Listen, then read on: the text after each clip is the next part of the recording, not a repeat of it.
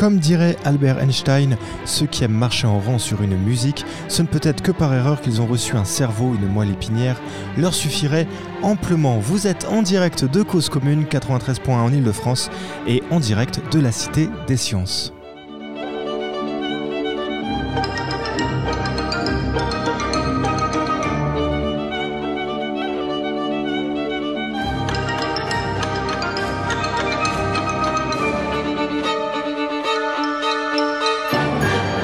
D'un chercheur est un travail fait de doutes et d'incertitudes, car il doit à la fois trouver des solutions aux problèmes qu'il se pose et à la fois construire les outils qui lui permettront, en particulier dans les neurosciences où l'imagerie cérébrale a permis de faire un bond spectaculaire ces dernières années. Euh, elle ne suffit pas à élucider tous les mystères.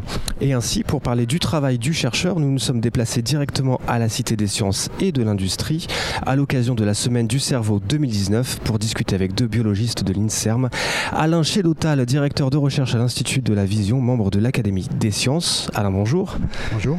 Et Armel Rancillac, chercheur au Collège de France. Bonjour à tous. Alors effectivement, on est en direct euh, de la Cité des Sciences euh, et de l'Industrie. On est au, premier étage puisque nous sommes euh, ici à l'occasion de la Semaine du cerveau 2019. Et donc du coup, c'est bien du, cerveau dont, on va parler. On a besoin de travailler sur le cerveau pour comprendre la vision, c'est-à-dire travailler sur les yeux ne suffit pas. Qu'est-ce qu'on fait dans le cerveau pour, euh, pour comprendre euh, la vision, Alain? La vision, ça fait partie du cerveau. Les yeux font partie du cerveau. C'est pas, c'est... Moi, je travaille sur le développement du cerveau et d'un point de vue développemental, euh, les yeux sont des viennent du cerveau. C'est des excroissances du cerveau. Ah, pas, sont... pas, comme les, pas comme les nerfs dans les doigts, qui eux ont une origine différente, mais les yeux ont bourgeonné à partir du cerveau. Donc, Donc ça a la même structure. D'accord. Ah, oui. parti. C'est, le même. Ah, mais ça, c'est incroyable ça. Ah oui, déjà, ça, change largement la, vision des choses. C'est, propre aux yeux ou on peut rattacher comme ça d'autres organes au. Non, non, c'est essentiellement les yeux. Les autres, eux, ont une origine différente. Après, se connectent par la suite, mais les yeux ont toujours été connectés au cerveau, même enfin, depuis le développement le plus précoce possible. D'accord. Et alors, justement, à partir du, du, du, développement, c'est intéressant de regarder comment le, cerveau se développe pour comprendre comment il euh, fonctionne. Et donc euh, j'imagine que euh, sur les, les embryons, c'est quelque chose qui est assez nouveau, qui est assez particulier aussi. Euh, nouveau, pas. Enfin, je, j'entendais nouveau de la manière dont on fait maintenant, mais. Euh, ouais. Non, il y a. Y a en tout cas, effectivement, si on veut comprendre comment le cerveau développe, mieux travailler sur l'embryon, sachant que, par exemple, chez l'homme, une partie du développement du cerveau a lieu également après la naissance. Hein, à la naissance, le cerveau n'est pas, euh, pas développé. On voit bien quand on voit des bébés, ils ne pas sont pas capables de marcher, il y a tout un tas de, comportements qui ne sont pas en place. Donc, il me semble d'ailleurs qu'ils ne voient pas très bien les bébés quand, quand, quand, ils naissent. Non, non, ils ne voient, pas, voient pas très bien. Et si on prend même d'autres espèces, hein, la souris, les yeux sont carrément fermés à la naissance, les paupières sont closes, donc ils voient rien du tout. Donc y a, ça s'ouvre qu'à peu près au bout d'une semaine, enfin entre 8 et 10 jours après la naissance chez la souris. Mhm. Donc on n'est pas du tout euh, mature. Mais c'est vrai qu'une grande partie se développe chez, chez l'embryon. Il y a beaucoup de choses qui sont mises en place dès le départ. Euh, les connexions entre les nerfs et les muscles vont être mises en place chez l'homme à la 8e, 9e semaine de gestation. Donc très très tôt dans le premier trimestre. Donc c'est super intéressant de, regarder un, un, embryon et, euh, et éventuellement un nouveau-né. On travaille sur le cerveau puisque ça permet de, comprendre en fait euh, comment il fonctionne. Enfin, on voit vraiment le développement, on, voit vraiment le processus de construction du, cerveau. Quoi. On peut le voir. Euh, chez l'homme, c'est compliqué, mais euh, on, peut, on, peut on va le deviner. C'est-à-dire qu'on ne peut pas forcément faire le même genre d'approche technique pour voir le développement d'un cerveau d'une espèce comme un poisson qui va être transparent à la lumière dans le développement embryonnaire ou d'un être humain qu'on ne peut pas étudier dans un environnement, dans son environnement normal. C'est-à-dire que in utero, ça sera ah mais alors c'est ça du coup, mais c'est oui, c'est pour ça que effectivement je dans, ma question juste avant. Euh, euh, je disais qu'on on, étudie l'embryon depuis, depuis pas longtemps. Non, évidemment, on, étudie l'embryon depuis très longtemps. Je me représentais la, manière dont on le fait maintenant. C'est-à-dire que j'imagine que pour euh, étudier un, embryon et, un, cerveau en règle générale, ça implique déjà de rentrer d'une part dans, le ventre de la maman et ensuite dans, le crâne du, de ce qu'on observe. Chose, qu'on ne fait heureusement pas. Ce qu'on ne fait heureusement pas, voilà.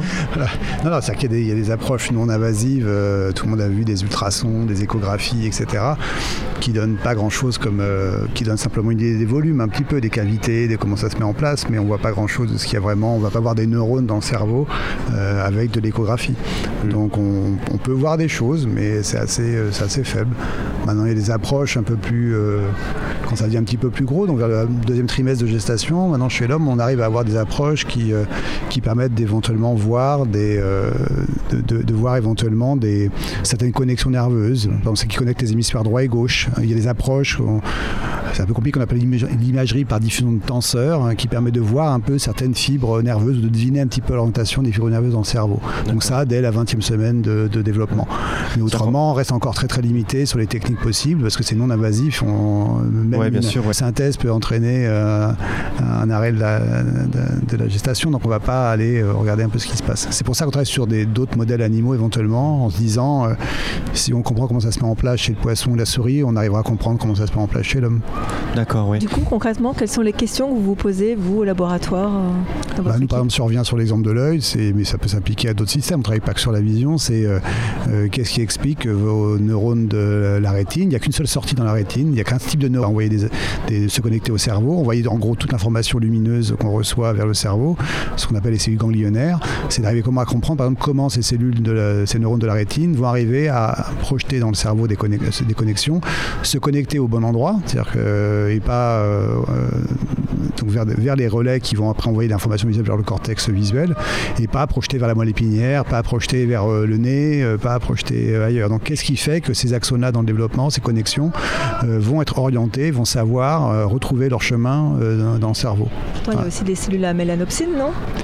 Il y a des cellules aménopsines. Les cellules aménopsines sont également des cellules ganglionnaires. Donc, ah, c'est un autre type de cellules ganglionnaires. Donc il y a. Euh, alors, voilà, Combien de types de cellules euh, ganglionnaires des, euh, Donc il y a 80 milliards de neurones présents dans le cerveau humain. Les types cellulaires, on n'en a aucune idée en fait. combien il y a de neurones différents? Si, on revient il y a 50 ans, on aurait dit que dans la rétine il y avait des cellules ganglionnaires, des photorécepteurs, des cellules horizontales, à peu près 6-7 types de neurones. maintenant on sait qu'il y a au moins 50 types de cellules ganglionnaires différents. Donc même s'il n'y a qu'un type de qui projette vers le cerveau en fait, il y a différents types de cellules. Il y a des cellules qui vont, en gros, la lumière, quand elle arrive dans l'œil, va être décomposée euh, en plein de petites voies différentes. C'est-à-dire que vous n'allez pas envoyer, c'est pas une caméra, vous n'allez pas envoyer une image, la projeter dans le cerveau comme ça. Vous allez avoir des neurones qui vont répondre quand la lumière s'allume. Euh, et ça, c'est une voie particulière qui va aller jusqu'au cerveau. Des neurones qui vont répondre quand la lumière s'éteint. Des neurones qui vont répondre au déplacement de la lumière du haut vers le bas, au rouge, au vert. Euh, et, ça, en fait, votre rétine va décomposer l'information visuelle en tout un tas de petites voies comme ça qui vont aller euh, vers, la, vers, le cerveau. Et donc au niveau des cellules ganglionnaires, euh, il va y avoir également comme ça, elles vont envoyer plein de petites connexions différentes qui vont aller vers le cerveau. Donc ces mélanopsines sont un des types de cellules ganglionnaires qui ont la propriété de répondre à la lumière euh, comme les photorécepteurs. Et jouent un rôle dans les rythmes circadiens, jour-nuit, etc. Mais c'est un des 50 types de ganglionnaires qu'il y a dans notre rétine. D'accord, donc ça veut dire que ce que je vois, euh, c'est pas exactement directement. Euh, non, c'est pas, euh, pas comme ça que ça marche. la, manière dont c'est traité, c'est-à-dire qu'il y a différentes informations qui arrivent au cerveau et ce que je vois en fait, c'est que c'est ce que le cerveau interprète. C'est-à-dire si je vois, si je comprends la 3D autour de moi, c'est c'est parce que le, cerveau, ah. enfin l'univers en 3D autour de moi, c'est parce que le cerveau un certain nombre de choses. alors la 3D, c'est alors c'est encore autre Ouais, ouais, ouais. La, la 3D, c'est ça, la 3D, c'est important aussi. Il faut les deux, c'est encore encore autre. Oui. Et il faut pas que les yeux. Et du coup. Non, il faut aussi mais c'est mais, voilà, mais en tout cas chaque œil va envoyer euh, voilà encore tout. Mais c'est vrai pour toute euh, toute information. L'audition, ça va être la même chose. En gros, tout stimuli qui, mm. stimulus qui va arriver comme ça sur le sur le corps va être transformé en un signal électrique par des cellules particulières. Donc dans l'œil, ça va être les cellules qu'on appelle les photorécepteurs qui sont dans le fond de, de, la rétine, qui vont transformer la lumière en signal électrique. Mais dans votre oreille, vous avez des cellules qui vont transformer des vibrations sonores en signal électrique. Euh, dans la peau, des cellules qui vont transformer un signal comme le froid en signal électrique. Tout ça, ça part vers le cerveau, donc ça sera toujours un signal électrique. Et pourtant, votre cerveau est capable après de reconstituer ce qu'il reçoit pour dire c'est un son, c'est une image, voilà. mais, mais le, langage, c'est signal électrique. Alors il y a certaines cécités, j'essaie de trouver un exemple qui permette de peut-être de, se représenter ça. Il y a certaines cécités, donc quand, quand, les personnes sont, sont aveugles, qui sont capables de ressentir les émotions de, gens qui sont en phase 2, c'est-à-dire qu'ils ont une information euh, visuelle, mais qui, ne parvient pas au bout du, cerveau, et donc du coup, ils, ils, ont un, un, phénomène de, qui m'échappe, du coup, de blind. tu, vois ce que je veux dire Si vraiment ils sont aveugles complètement, il n'y a rien qui part de l'œil vers le cerveau. Oui. Euh, c'est un problème des cortiques euh, dans l'interprétation des émotions, c'est ça? Ouais, bien la question. il peut avoir, c'est que le, de la même façon que j'ai dit qu'il y a plein de voies pour les qui de rétine dans le cerveau, on a dans le cortex, là où on va reconstituer tout ça, on n'a pas une seule aire visuelle, il y en a au moins 18 ou 19 chez l'homme mhm. qui vont être euh, responsables de certaines tâches. Euh, donc si on a une lésion d'une région particulière du cerveau, on va, perdre une partie de la vision et pas forcément euh, l'ensemble. Mais, mais quelqu'un qui aurait vraiment une disconnexion, si on a une coupure d'une optique, une lésion d'une optique, et que l'œil est complètement déconnecté, on, perd toute sensation de vision. On a d'autres sens qui viennent. Il, y a, justement il y a le sens auditif, il y a d'autres sens qui vont même se développer. Et au niveau du cortex, il y aura aussi des remaniements euh, à ce niveau-là.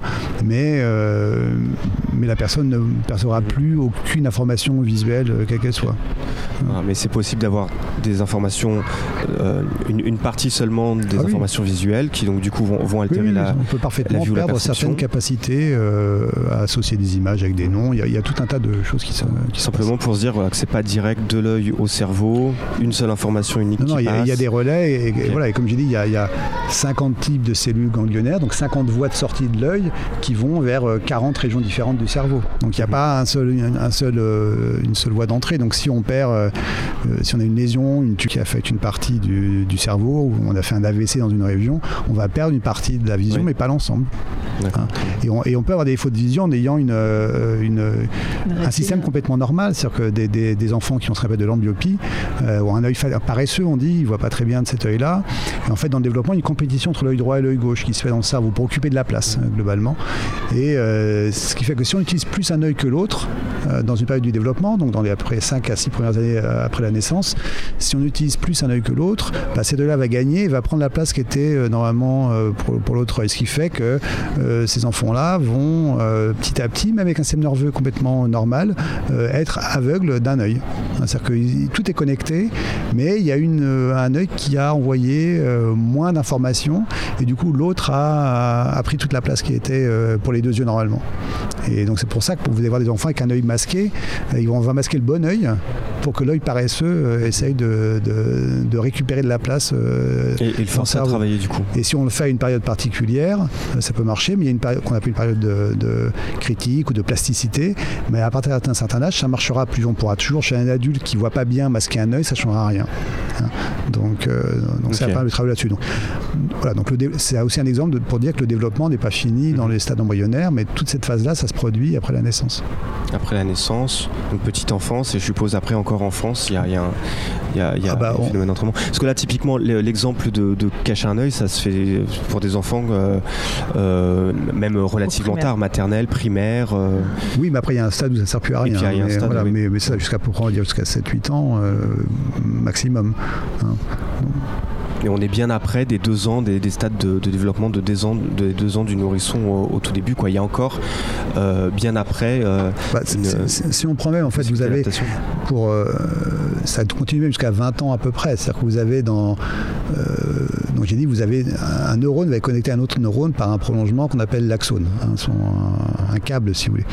Et ce câble-là, s'il est nu, euh, s'il n'y a que l'axone, la, conduction de, l'électricité dans le câble, elle n'est pas très bonne. Et euh, c'est assez lent. Et donc, ça ne marche pas très bien. Donc, euh, une mouche, elle est comme ça, elle n'a rien sur les axones, et on arrive à les attraper, on est plus rapide qu'elle globalement. Nous et l'ensemble des, des, vertébrés, on a sur, autour des axones d'autres cellules qui sont autour, de ça, qu'on appelle les oligodendrocytes, qui forment une gaine qu'on appelle la myéline. C'est ce qui disparaît dans les gens qui ont la sclérose en plaques. Et cette myéline, ça permet d'accélérer l'électricité, la conduction de l'influx nerveux dans le, le, long des axones. Donc quand vous avez cette myéline, ça va plus vite. Et ça, cette myéline, ça se développe chez l'homme jusqu'à à peu près jusqu'à 20 ans. Hein. Donc vous avez donc toujours de la myéline qui va être ajoutée jusqu'à peu près 20 ans. Donc ce du cerveau, euh, ce qui fait que on peut apprendre pas mal de tâches aussi jusqu'à 20 ans. Après, ça va être un peu plus compliqué, notamment parce qu'il y a cette myéline qui va être en place et donc le cerveau sera moins plastique. Donc le, global, le, globalement, le cerveau, jusqu'à 20 ans, il se développe encore. Comment, je fais du coup pour, euh, pour euh, étudier cette, cette, plasticité, ce développement? Comment pratiquement je vais faire pour euh, pour, voir. Alors ça va dépendre évidemment de, ce qu'on recherche, mais euh, en termes de pratique, on a commencé tout de suite à dire que euh, l'échographie permettait de voir peu de choses, donc c'est des ultrasons. Qu'est-ce qu'on peut voir? On peut voir que chez le bébé par exemple, enfin chez, l'embryon, on va voir qu'il a, bien deux bras, deux jambes, les, organes bien placés. Même ça, on va pas voir forcément très bien. Vous avez, récemment, il y avait des gens qui font un procès parce que leur gynéco va bien vu à l'échographie qu'il y avait un enfant qui avec un bras euh, donc c'est en quelle année déjà? C'était là, là, c'était il, y a six mois là. Euh, ah donc c'est pas forcément. donc bah, la précision, elle reste encore un peu euh, limite. Mais en gros, soit y a des choses qu'on peut faire maintenant à, dans, le développement lui-même in on ne peut pas faire grand-chose encore une fois. Donc ce qu'on peut faire, c'est étudier euh, des tissus euh, fétaux embryonnaires euh, obtenus soit par des interruptions médicales ou volontaires de grossesse. Et là, on peut récupérer le cerveau et, utiliser, des techniques d'imagerie de pointe pour comprendre. C'est pas, on va pas voir le développement, c'est un tissu qui est fixé, mort, statique, mais on va pouvoir quand même essayer de visualiser des neurones dedans et comprendre un peu comment s'organiser au moins déjà dans le développement.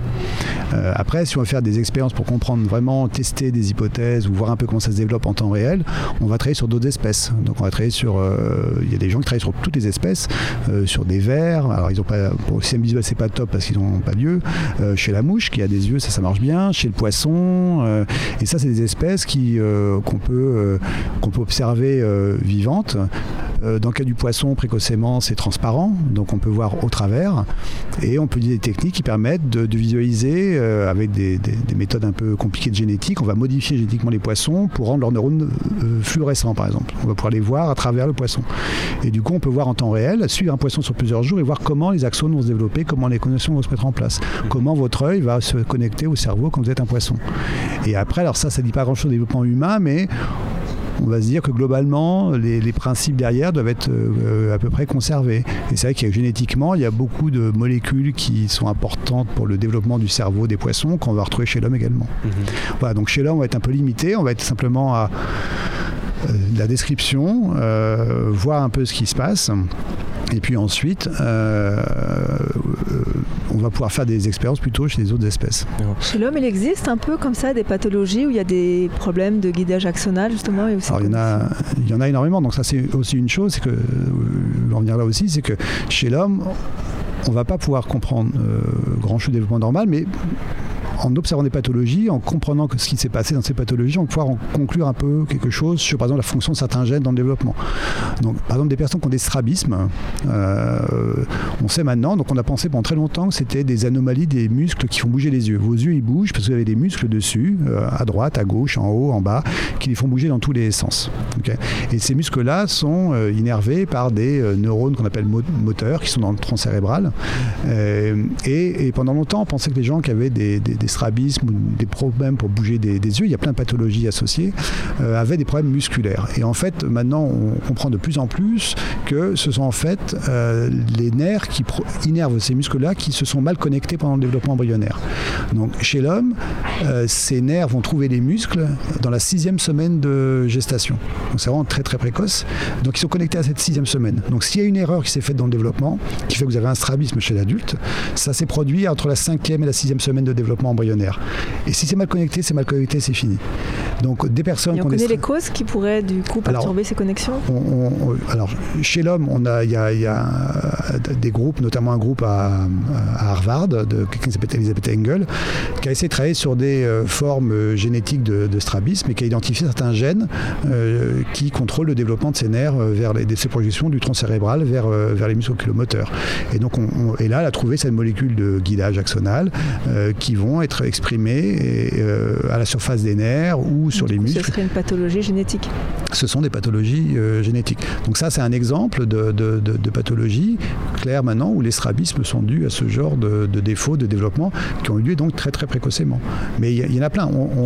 Il y, a des, y a des personnes, euh, il y a une des malformations les plus fréquentes du cerveau, c'est euh, l'absence de connexion entre vos hémisphères cérébraux, le cortex droit et le cortex gauche. Il y a un gros faisceau d'axones, un gros groupe d'axones qu'on appelle le corps calleux à cet endroit-là. Et l'anomalie de développement la plus fréquente, c'est une anomalie de ce corps calleux. Il y a des personnes qui n'ont plus ce corps calleux euh, en place. Alors avec des défauts plus ou moins variables après comportementaux ou autres, mais euh, ça aussi c'est quelque chose qui se met en place vers la, entre la 12e et la 20e semaine de gestation, donc très précocement. Donc il y, a comme ça beaucoup de, pathologies. Mais on pense même maintenant que des pathologies comme euh, la schizophrénie, notamment, seraient liées à des anomalies de développement des connexions dans le développement embryonnaire. L'autisme aussi, éventuellement, il y a des personnes qui pensent que c'est vraiment des anomalies de développement, en partie peut-être liées à des mauvaises connexions entre certaines aires corticales ou, ou de régions cérébrales, qui auraient lieu dans le développement embryonnaire. Les 10 peut-être aussi? Comment? Les 10 Dyslexie, dysphasie, ah. euh, dyspraxie. Bah, alors l'origine de ça, c'est pas forcément très clair, mais il y, y a, des recherches génétiques qui montrent, qu'on identifié des facteurs de risque dans des gènes qui sont appliqués dans le développement du cerveau. Donc ça pourrait arriver, mais c'est pas non plus quelque chose de, de, de très clair. Mais en tout cas, plein d'anomalies qu'on pensait, qu'on détectait tardivement, à la naissance ou bien après, euh, qu'on pensait être liées à différents facteurs euh, environnementaux ou, génétiques. En fait, on, sait maintenant que c'est vraiment euh, quelque chose qui se passe très très précocement dans le développement du cerveau. Un autre exemple, les personnes qui ont de l'albinisme, par exemple, ont une mauvaise vision binoculaire en 3D. Et ça, c'est parce qu'ils ont une mauvaise proportion d'axones qui vont de l'œil vers le côté droit, le côté gauche du cerveau. Ils ont, et là, c'est également une anomalie de développement qui se met en place, qui font que leurs axones de la rétine vers l'œil, euh, qui proches de la rétine vers l'œil, se connectent, euh, choisissent mal entre le côté droit et le côté gauche euh, du cerveau. Du coup, il faut y penser, rectifier avant la fermeture de la période critique. Mais pour eux, on ne pourra pas, pour on pourra pas faire, on pourra pas faire grand chose dans l'immédiat. Mais, mais tout ça veut dire qu'il voilà, y a pas mal de pathologies qui affectent le, développement des connexions et qui ont des conséquences plus ou moins graves sur le fonctionnement du, du, cerveau. Et on en est où du lien entre cannabis et schizophrénie au point de vue du guidage axonal? Alors, ça, moi, je travaille pas sur ça, sauf qu'il y a aussi des données qui montrent que les, dans, le cerveau, il y a des récepteurs aux cannabinoïdes et que ceux-ci sont exprimés également sur les axones en développement. Et il y a des articles qui sont sortis qui montraient qu'il y a un effet des cannabinoïdes sur le développement des axones dans le développement. Enfin, dans, la mise en place des connexions euh, axonales. Donc, un effet précoce euh, du cannabis sur le développement du cerveau, c'est tout à fait probable. Les récepteurs aux cannabinoïdes sont présents dans des axones en développement avant même qu'ils soient connectés. Donc, euh, il est fort probable qu'ils puissent avoir des effets à ce, à ce niveau-là. Hein. C'est-à-dire qu'ils vont être, euh, ils vont, ils vont ralentir la bonne progression du, développement qui Ils vont. alors encore une fois, c'est dans des modèles euh, soit animaux, enfin c'est principalement animal, et puis ou alors des, des, modèles de, de, culture de neurones. On va pouvoir modifier euh, la croissance des axones en modifiant, en, jouant sur les cannabinoïdes. Donc, si on extrapole, on peut penser qu'effectivement, ça puisse influer sur le développement des connexions cérébrales. Alors il y a une, une idée qu'on se fait souvent. Je reste sur ta, sur ta, sur ta question, Armel, j'en profite, euh, qui sans doute pas loin d'un ou en tout cas euh, d'une représentation qu'on a, ce qui sont que les adolescents sont particulièrement sensibles euh, à, la schizophrénie ou ce type de, pathologie. Et donc, du coup, d'où le risque avec le lien avec le, cannabis. Donc, qu'est-ce que ça veut dire? Ça veut dire que les cas de schizophrénie sont des cas de développement qui ne sont pas encore tout à fait faits, qui se font mal. comment ça se présente par rapport à ça ou est-ce qu'on n'en sait rien Non, non enfin, moi, moi j'en sais pas grand-chose, mais c'est compliqué. Mais c'est, ce, qui est, ce qui est clair, euh, alors veut pas dire que ces gens n'auraient pas développé de la schizophrénie plus tard, c'est que sur certaines personnes, la prise de cannabis ou d'autres substances de ce genre-là peut accélérer ou en déclencher l'apparition de symptômes de type schizophrénie ou autre. En particulier chez les jeunes adultes. Oui, c'est ça. On a toujours des moments où c'est globalement mhm. relativement plastique et autres.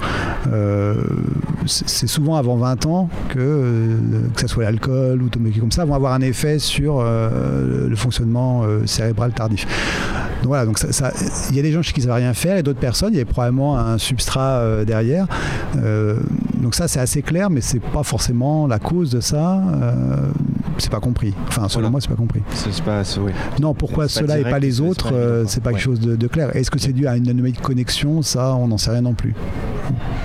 Ok, bah, puisqu'on parle euh, des, adolescents, euh, de, faisons une pause musicale. On va, je propose d'écouter euh, une, chanson probablement très adolescente, ou en tout cas à, la mode. Voici Love on the Brain, Rihanna.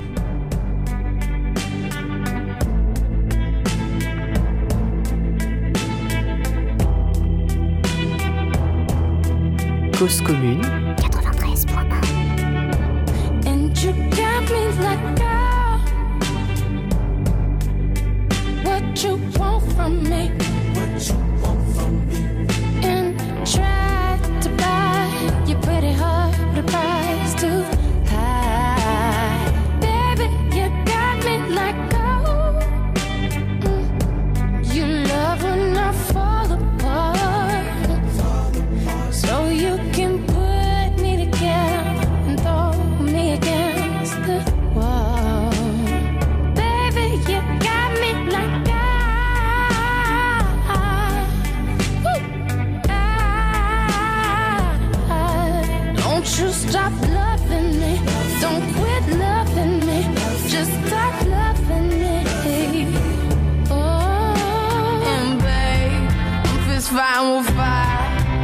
just to get close to you.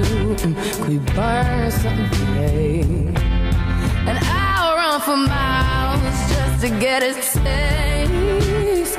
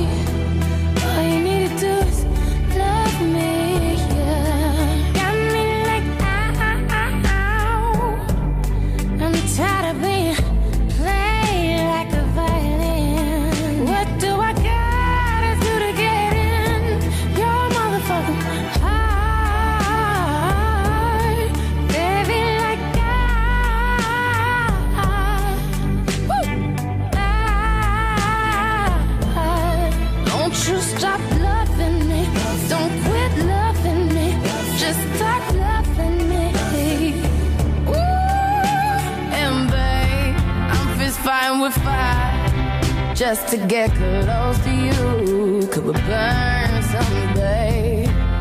And I'll run for miles just to get a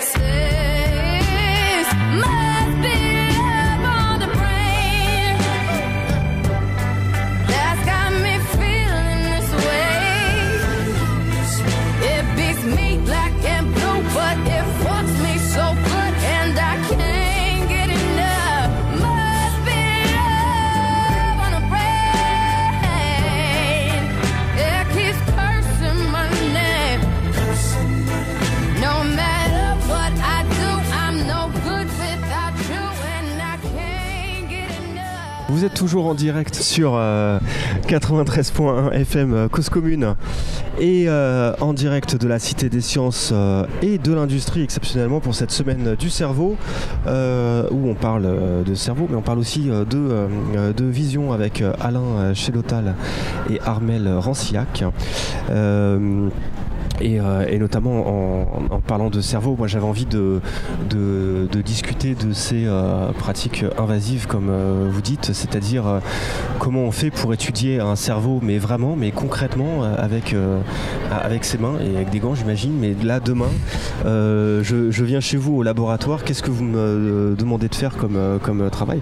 On peut peut-être commencer par le, le Collège de France. Donc, je viens au collège, tu me donnes un, pour observer euh, les cerveaux, on a différentes approches. Déjà, nous principalement, on travaille sur le cerveau vivant ou maintenu en survie. Donc euh, dans ce cas-là, on va utiliser des souris transgéniques qui expriment des protéines fluorescentes dans des types particuliers de neurones qui vont nous permettre du coup de les enregistrer euh, parce qu'on les a identifiés visuellement très rapidement. Et du coup, après, on peut injecter des marqueurs fluorescents, fixer ces tranches de cerveau et du coup reconstruire en trois dimensions les cellules, donc c'est des neurones ou des- d'autres types cellulaires, euh, en trois dimensions et du coup pouvoir étudier leur morphologie et pouvoir faire une corrélation entre leur activité électrique et euh, leur morphologie. Et sinon, d'un- on peut aussi étudier Alors, attends, déjà, juste pour, pour se dire ça, ça signifie que. euh, alors, déjà, on commence par modifier génétiquement des souris, mais bon, ça, ça se fait pas du jour au lendemain. Cerveau fluorescent. voilà, Et pour étudier le, le cerveau en question, il faut qu'il il demeure, dans, il demeure actif. Donc euh, moi, mon modèle de- d'étude, c'est le modèle murin, donc la souris.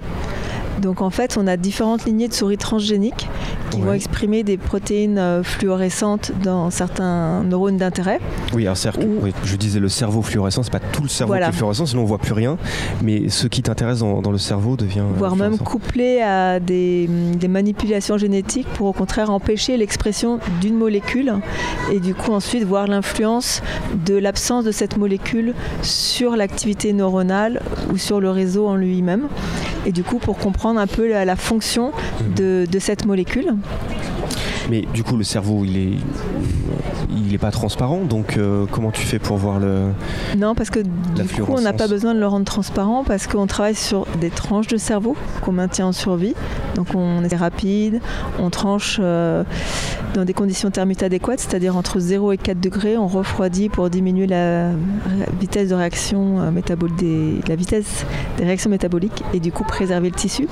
En plus du fait de le refroidir, il est un peu plus rigide, plus résistant à la coupe. Et ainsi, comme ça, on peut vraiment, sous l'objectif, euh, faire circuler du liquide cérébrospinal artificiel pour maintenir en survie une tranche de cerveau qui, du coup, peut euh, rester euh, vivante pendant plusieurs heures, jusqu'à. Enfin, ça dépend de l'âge. Donc, si demain je viens au labo, tu me fais couper des tranches de cerveau. Euh, dans le but euh, donc de les étudier évidemment. J'imagine qu'il ne s'agit pas simplement de, de manière industrielle d'étudier euh, chaque couche en se disant bon bah celle-ci elle, est- elle est morte, je passe à la suivante. Il y a un lien entre les couches que tu fais pour, pour comprendre. Disons que euh, ce je vais passe. déjà sélectionner la tranche de cerveau dans le cerveau qui m'intéresse. Et comme moi, euh, ben, je travaille euh, sur un aspect totalement différent, donc sur les mécanismes du sommeil, je vais cibler la zone dans le cerveau qui m'intéresse, dont je sais qu'elle va avoir une fonction importante pour ma question physiologique. Et ensuite, j'ai d'autres techniques d'imagerie, euh, qui est donc la microscopie électronique, mais ça, on le fait en partenariat avec l'ENS, parce qu'on n'a pas tous les outils nécessaires au Collège de France. Et sinon, on fait beaucoup de microscopie euh, confocale au Collège de France. C'est-à-dire que dans ce cas-là, on va fixer le cerveau, donc euh, on étudie le tissu mort à un temps donné, et on va pouvoir, grâce à des réactions en utilisant des anticorps, donc mettre en lumière une protéine d'intérêt. Et du coup, ensuite, on fait des tranches. Sur ces tranches, on fait un processus de révélation de ces anticorps et on peut visualiser euh, les structures d'intérêt. Et depuis peu, on s'est mis à faire aussi un peu de cerveau transparent. Ah tiens. Alors du coup, euh, toi Alain, si je- j'en ai marre du Collège de France et que j'ai envie de changer de laboratoire, je passe à l'Institut de la Vision, tu me fais couper des cerveaux aussi? Alors, pareil, ça va dépendre. A- si jamais on veut travailler sur le cerveau humain, euh,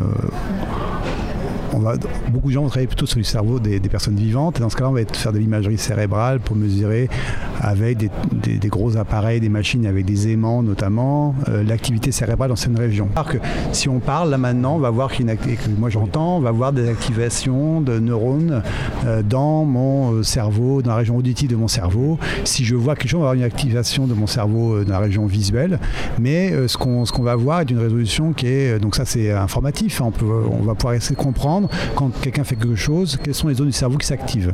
Et on va pouvoir re- reconnaître, on va avoir des activités et on a une, une- on a un- un- une matrice 3D qui correspond à un cerveau de base avec ces régions d'activité. On- on- donc on va, on va pouvoir dire, je, quand je fais ça, cette région-là s'active. Donc ça c'est pas mal, mais la résolution est assez faible pour ces techniques-là. Donc si on veut étudier un cerveau humain dans un cas de pathologie, notamment voilà, quelqu'un qui a euh, une pathologie euh, quelconque et qui est mort, euh, euh, on va prélever son cerveau. Et là on va être devant quelque chose qui fait une certaine taille et euh, qui est opaque, blanc euh, ou rose, et on va pouvoir, pour voir ce qu'il y a dedans, on est obligé, euh, comme pour la souris, de faire des coupes parce que la lumière passe pas au travers. Donc, comme on est en direct là, de la Cité des Sciences et de l'Industrie, il y a l'exposition sur le cerveau juste à côté. Donc si on, si on veut en, en voir, On, on peut, on peut aller voir, on peut aller voir là-bas. à, Donc, à 10 mètres de nous, voilà, se, se- se faire une idée. Donc nous, donc pour les, alors, donc clairement, un des problèmes quand on veut visualiser des, des- dans des tissus, que ce soit le cerveau ou n'importe quel tissu, on prenait un, rein, un poumon, un muscle, c'est Mhm. pareil. Quand c'est trop gros, la lumière passe pas dedans, on voit pas au travers. Alors attends, attends, parce que là tu m'as mis face à, à deux problématiques. C'est en gros, tu m'as dit pour étudier un cerveau humain, cette Ouais. fois-ci, on était avec des, des- des souris évidemment au Collège de France, on, on rassure les, les auditeurs. Soit je peux pas rentrer dans le crâne, Ouais. euh, Ah, soit je veux pas. ou je veux pas, bien Ouais. sûr. je peux pas au sens euh, moral. Euh, soit euh, j'étudie un tissu mort, donc un cerveau mort, euh, euh, non, dans ce cas, ça, ça pose pas de problème. Donc c'est restrictif en, en termes de, de recherche, parce que l'un ou l'autre, ça, ça ça permet pas de. Bah, ça peut être l'un puis l'autre, mais non. Ça peut être l'un puis l'autre éventuellement, si on a raté la première expérience. Je plaisante. Euh, donc oui, oui, euh, je vois bien. Mais donc du coup, ça, c'est, euh, c'est, euh, ça limite. Le, le- ça, ça, t'a ça pas permis, pardon, de tout voir euh, dans, ce que tu voulais voir euh, dans le cerveau pour, euh, pour travailler. Non, non, il y a un problème. le, cerveau humain, le problème, c'est le problème de la taille. Donc, qui fait que même quand on, a des microscopes très précis, très bien, etc., très, très pointus maintenant, mais qui sont, qui permettent d'imager des, on va dire, euh, 1 ou 2 centimètres cubes au maximum. Donc, donc un, un- morceau de sucre. Donc, quand c'est plus gros, euh, comme notre cerveau, heureusement, on n'arrive pas à imager complètement. Donc, on peut prendre que des coupes ou des morceaux, etc. L'avantage de travailler sur d'autres espèces plus petites, comme les rongeurs euh, ou sur l'embryon humain, qui est également plus petit, quand on peut avoir accès à des tissus, c'est que euh, du coup, on peut espérer imager l'ensemble du cerveau euh, avec. Donc, on n'a pas besoin de faire des. Et pour essayer de ne pas faire de coupe, euh, ce que nous on a mis au point avec d'autres, c'est des techniques qui permettent de rendre les tissus biologiques transparents, donc notamment euh, le cerveau. Et donc ça, c'est pas forcément. euh, alors c'est relativement simple hein, comme, euh, comme technique.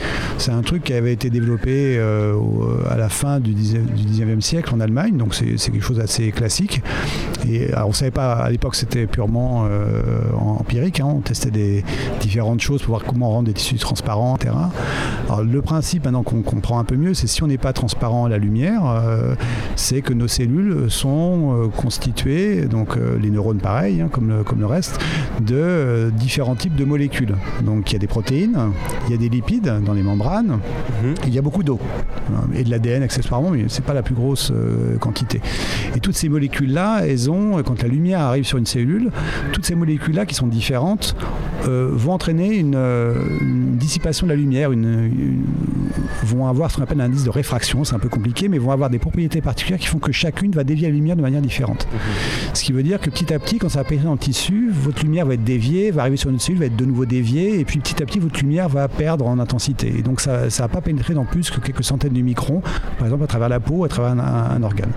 Et donc c'est pour ça qu'en en, en neurosciences et dans d'autres euh, pratiques, quand on fait de l'histopathologie, euh, on va couper les tissus, les rendre durs, la différentes techniques, avec euh, des, machines à jambon très précises. Et puis ces coupes qui vont être plus fines, elles vont être transparentes à la lumière. On va arriver à rendre quelque chose qui faisait 1 cm en euh, 1000 coupes de 1 mm ou euh, 100 coupes de 10 micromètres. Et ces coupes-là, on va pouvoir visualiser les cellules qui sont dedans avec des techniques de coloration diverses euh, et variées. Et l'inconvénient de ça, c'est que ça euh, perdez des coupes, les coupes se déforment, et puis après, si vous devez toutes les prendre en image pour se reconstituer la structure 3D initiale, euh, ça vous prendre des semaines et des semaines. Et donc les techniques qu'on en a fait, c'était de se dire euh, euh, comment rendre le tissu homogène à la lumière. Et en fait, le plus important, ce qu'il fallait essayer de préserver, c'était les protéines. Les protéines, c'est elles qui permettent d'identifier les cellules. Nos différentes nos cellules, les lipides, la composition, elle n'est pas identique, mais elle est globalement proche dans toutes, les, dans toutes les cellules. Par contre, ce qui va différencier un neurone de la rétine d'un neurone du cortex, ça va être l'expression dans sa surface, dans ses membranes, de protéines différentes. On n'a pas les mêmes protéines pour marquer, donc il y a des protéines qui vont être spécifiques de certains types de neurones ou de certains types de cellules. Hein. Et donc du coup, ce qu'on ce qu'on fait, c'est qu'on va euh, enlever les lipides, on va enlever l'eau des cellules en déshydratant, donc c'est assez simple, on met dans des solutions, des, des solvants, de l'alcool par exemple, on va enlever ces molécules-là et on va, ce qui va rester dans le tissu qu'on avait fixé, c'est uniquement des protéines. Et ces protéines, donc du coup c'est homogène, vous n'avez plus que des protéines euh, qui vont former comme un squelette, on va quand même, même si on enlève les lipides des membranes, il y a quand même suffisamment de protéines pour qu'on garde la morphologie de la cellule. Et ces protéines-là, du coup on va utiliser des anticorps qui vont être spécifiques de ces protéines-là, vont se fixer dessus, et ces anticorps, on va les coupler à des molécules fluorescentes.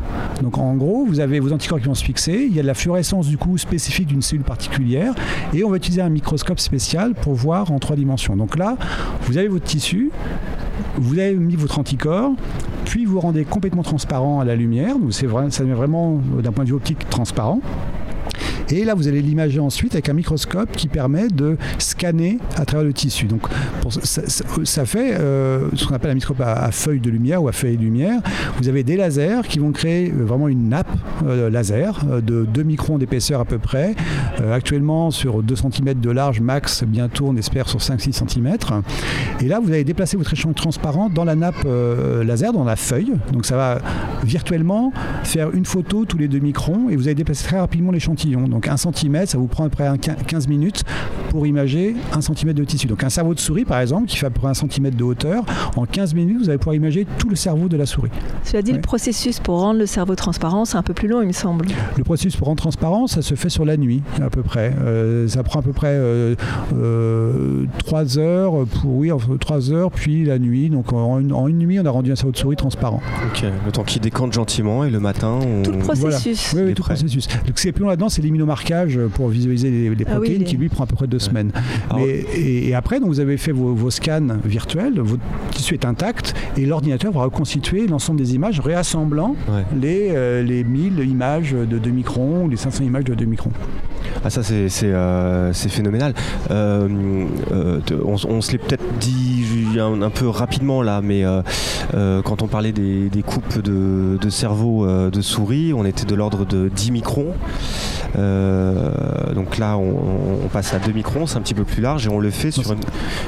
Enfin, Pardon, on passe, on- c'est c'est plus fin, c'est plus, donc c'est plus, plus petit, parce qu'on a meilleure résolution euh, du coup, mais on en fait, on va en faire 500 ou 1000 quoi. Oui voilà, et on, on le fait sur toute une tranche de 2 cm, ce qui est très très Sur très... tout un cerveau entier, en fait, sur un cerveau souris entier, euh, va être, pouvoir être imagé intact. Voilà. Il faut Et- de l'espace de stockage pour toutes ces données-là. C'est Et, impressionnant. euh, et, et en fait, le fait de couper comme ça les, les, euh, par tranche de cerveau, donc, enfin le cerveau euh, sur des tranches de 10 microns, ça, ça transforme euh, le, le, le- le- le tissu sur, le, sur lequel on travaille. Donc, On est, on est un petit peu biaisé sur, sur, le, sur, ça sur le travail. peut mécaniquement altérer voilà, les propriétés et Ouais. rendre la, la reconstruction aussi plus difficile. Alors qu'avec Bah, le. Bah, faut Et là, et voilà. quand vous faites vos coupes, là, vos coupes, elles sont. euh, si on coupe un cerveau classiquement euh, avec un, microtome, une lame de métal qui va trancher euh, le, le cerveau rigidifié d'une souris. Vos coupes, là, vous allez généralement, pour pouvoir les marquer, les observer, vous allez les mettre sur des lames de verre.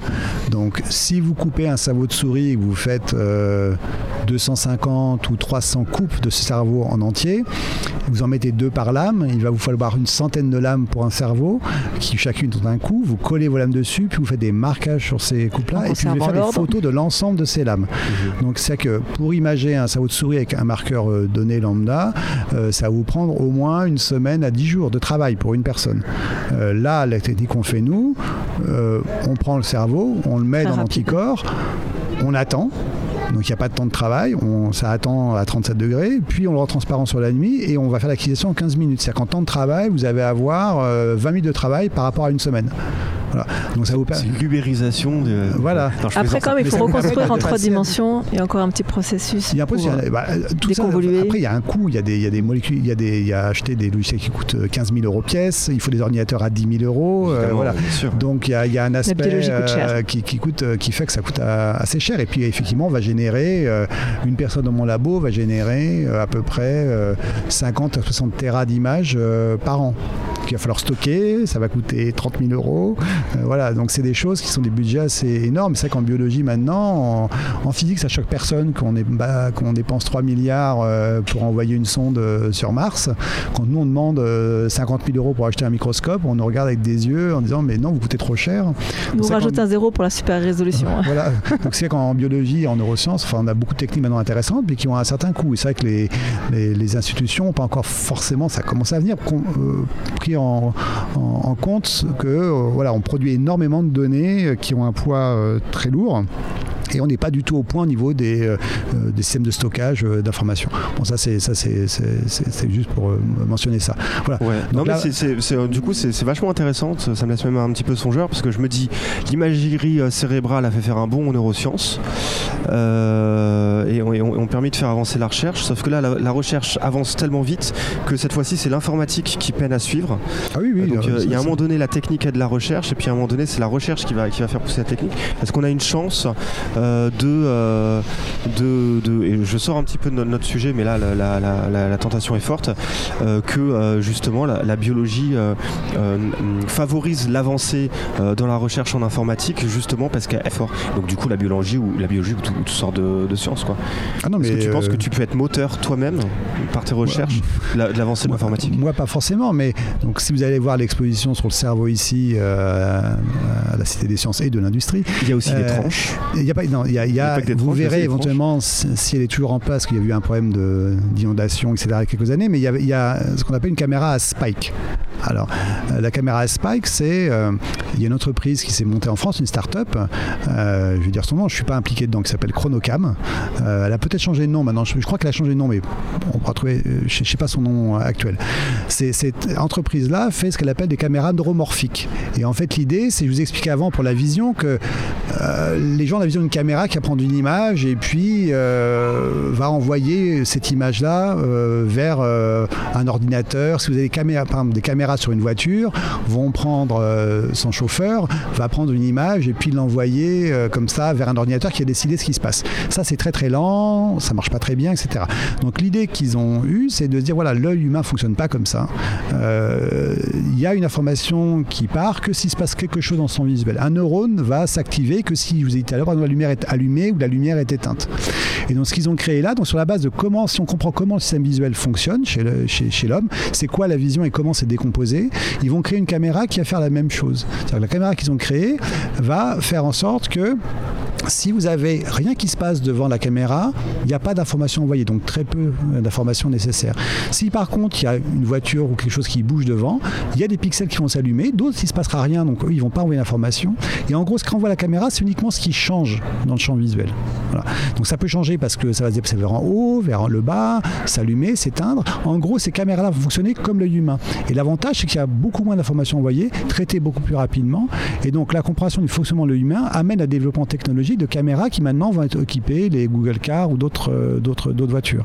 Et donc si on comprend bien comment ça fonctionne le cerveau, on peut arriver comme ça à faire des développements technologiques euh, qui sont du coup cette fois-ci de la physique, euh, de l'informatique, euh, pour mimer un peu le fonctionnement du, euh, de- du système visuel humain. Mais même Elle- des réseaux neuronaux a permis de créer des processeurs informatiques qui se basaient sur le fonctionnement aussi de ce qu'on avait observé dans le cerveau, euh, sur les fonctionnements en réseau de neurones. Donc euh, c'est vraiment une source d'inspiration pour les développements technologiques actuels. Ok. Quand c'est vrai pour la vision, ça peut être vrai pour la mémoire aussi, peut-être?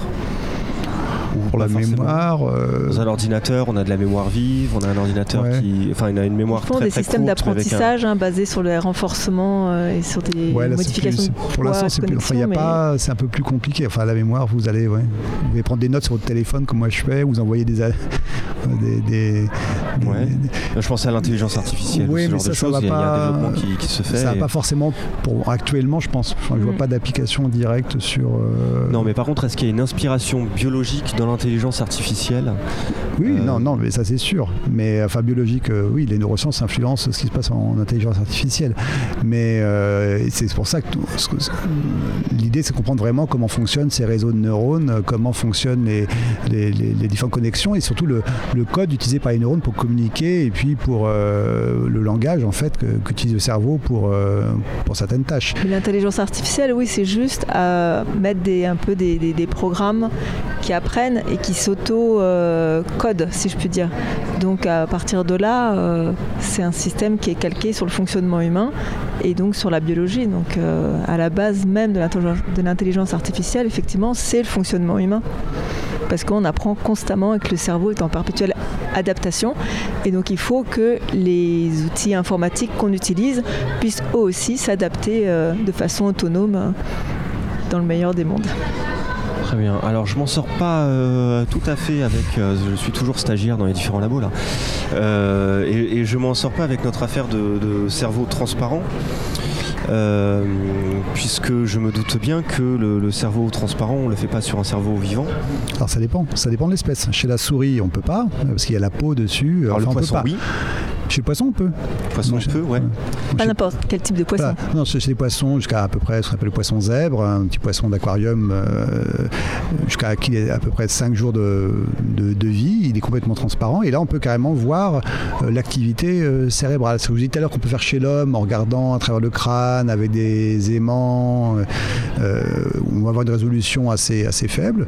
Euh, chez le poisson, maintenant, il y a des moyens de voir, euh, et notamment en utilisant des, encore une fois des microscopes à feuilles de lumière qui vont scanner très vite euh, le cerveau, on va pouvoir imager l'activité de un neurone au milieu de l'ensemble du cerveau ou de plusieurs neurones. Et donc encore une fois, on va faire euh, mettre le poisson dans un environnement, on va lui faire faire une tâche particulière, attraper une proie, ou euh, on va le faire déplacer des stimuli devant ses yeux, et on va pouvoir voir quels sont les neurones qui sont activés dans le cerveau. Et donc de voir, et ça, l'ensemble des neurones en temps réel.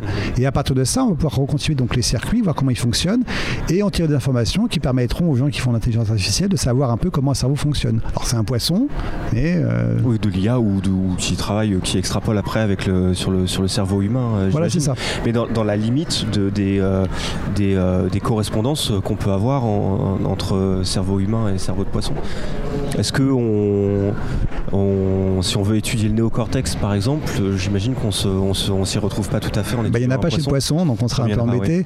Mais, euh, mais, mais par contre, a- voilà, l'idée, c'est pas forcément de, de- de travailler sur une structure particulière, c'est juste de se dire, voilà, si on comprend un peu comment fonctionnent des neurones dans une tâche particulière, quelle que soit la tâche, quelle que soit l'espèce, on va quand même en tirer des principes de base qui pourront être appliqués éventuellement à n'importe quel circuit. Alors c'est un peu, c'est un peu simple, mais euh, voilà, il faut commencer par. euh, c'est c'est ce que permettent ces espèces-là. Euh, c'est des choses qu'on ne pourra pas faire pour l'instant. Alors, on ne peut pas le faire. Chez la souris, on peut quand même imager, on- des personnes, il y a des travaux qui se font où on fait une, une fenêtre dans le crâne euh, et on va imager directement la surface corticale d'une souris euh, vivante. Alors quand Non. tu dis une fenêtre dans le crâne, c'est pas métaphorique. ouais, non, ça. non, c'est vraiment, on fait, un, on fait un trou, on découpe euh, l'os euh, et on va Je voir tiens à directement. préciser qu'il y a des comités d'éthique hein, qui Voilà. approuvent tout ce genre d'expérimentation animale. Et- et- mais ça, ça je fais ça l'homme aussi. hein. Si je demande une opération, une chirurgie de- de- du cerveau, euh, il n'y a pas de terminaison douloureuse dans le cerveau. hein. Donc on peut, si on vous fait une fenêtre dans le crâne et qu'on vous plante un- un- des aiguilles dans le cerveau, vous n'allez le rien ressentir. Mhm. Il n'y a pas de terminaison douloureuse, c'est un peu particulier. Euh, et, et si on revient aux années 1930, il y avait un, un chercheur en- en- au, au Canada qui s'appelle Penfield, qui, qui en fait a compris comment le cerveau cortex était organi- euh, euh, organisé en faisant des opérations de personnes qui avaient de l'épilepsie ou autre, et donc qui faisaient des fenêtres dans le crâne, puis pour aller faire la chirurgie. Mais, mais avant de faire cette chirurgie-là, il stimulait la surface du cortex, il disait mais qu'est-ce que ça vous fait comme sensation? Et donc il a fait comme ça une cartographie en stimulant différentes régions de euh, quelles sont les régions qui vont, euh, par exemple, contrôler le mouvement des doigts. C'est-à-dire qu'il stimule une région, il allait voir que les gens allaient bouger le doigt, un doigt ou l'autre doigt, ou avoir, avoir une sensation à telle région du, du visage. Et comme ça, il a fait une cartographie de la représentation du corps dans le cortex cérébral. Donc ça, il a fait une fenêtre et puis stimule le cerveau euh, à régions. Donc ça, on, peut- le, voilà, genre de choses qu'on peut faire chez l'homme euh, pour être un peu plus euh, précis. Maintenant, Il y a des personnes qui ont des électrodes qui sont implantées dans le cerveau pour, par exemple, traiter la maladie de Parkinson. On va vous enfoncer une électrode dans, dans- dans le cerveau. Alors, moi, j'ai vu, il y avait une émission, un programme il y a quelques années à la télévision, vous pouvez le voir en direct, une opération qui avait été faite euh, à la salpêtrière, où on voyait euh, des électrodes enfoncées. Et là, pareil, la personne, on va lui dire, quand on vous stimule, euh, qu'est-ce qui se passe, qu'est-ce que vous ressentez, etc. Et donc, il y a des personnes ça qui ont des électrodes dans le cerveau, pour l'épilepsie ou autre. Et ça, ça donne aussi un peu d'informations sur le fonctionnement du- du- du cerveau. Mais chez la souris, voilà, on va faire de la même façon, une fenêtre, et puis euh, on va mettre une caméra, euh, éventuellement on va la laisser en place, qui va imager l'activité de certains neurones à la surface du, du cerveau. Alors que pour Parkinson, on peut juste préciser que cette électrode, elle va délivrer des petites stimulations pour arrêter les tremblements. Voilà, au niveau, au niveau d'un noyau particulier, et, euh, et- et on va essayer de régler, euh, de, de, de réentraîner une stimulation d'un- noyau qui était plus euh, stimulé en fait. Mais voilà. Donc on peut quand même dans, dans, dans certaines espèces avoir comme ça des images qui se font, enfin des, des stimulations, des, des- des informations sur le fonctionnement cérébral qui se font dans un animal euh, vivant euh, avec des, des équipements implantés qui sont de plus en plus miniaturisés. Et donc maintenant on peut vraiment faire sur de, de manip. Question naïve, quand tu parlais des stimulations lumineuses chez le poisson, c'est juste des flashs lumineux pour voir comment non. il traite ou Alors, ce qui marche mieux que le poisson, c'est souvent, c'est pas vraiment des flashs lumineux. On les fait par exemple, euh, c'est ce que par exemple Claire Viard à l'ICM ou Philippe Delbene. Vous pouvez les mettre sur, une, euh, sur un, iPhone hein, ou un, ou un- un- et vous faites défiler en fait des barres, des barres noires qui vont défiler. C'est un peu comme ce que verrait le poisson si tu es dans le fond d'une rivière avec des, des, des choses qui vont défiler. Vous créez en fait des, des flux lumineux, mais c'est plutôt des, des barres que vous faites. euh, Orienté, en fait, vous faites, une orienta- vous faites des, des stimuli alternés, noir-blanc, noir-blanc, que vous faites défiler dans un sens ou dans l'autre. C'est plutôt ça qu'on fait. Ou alors, on lui présente une proie. Il mange des, ce qu'on appelle des paramécies. Vous lui présentez des paramécies et puis on va voir le poisson qui va essayer de les attraper. euh, mais généralement, on déclenche des stimuli euh, en, en faisant bouger des alternances de barres noires et blanches à une certaine vitesse et d'une certaine taille. Plutôt que des flashs. Et euh, ok, nous sommes en. je, croyais que t'a- t'a- t'a- t'allais euh, finir un propos. Nous sommes euh, toujours en direct de la Cité des Sciences et de l'Industrie pour euh, une émission euh, spéciale Cause à effet. Ce 17 mars, il est 15h55 et on va faire une coupure musicale. On va s'écouter tout de suite Maggot Brain. knocked her up. I have tasted the maggots in the mind of the universe. I was not offended, for I knew I had to rise above it all or drown in my own shit.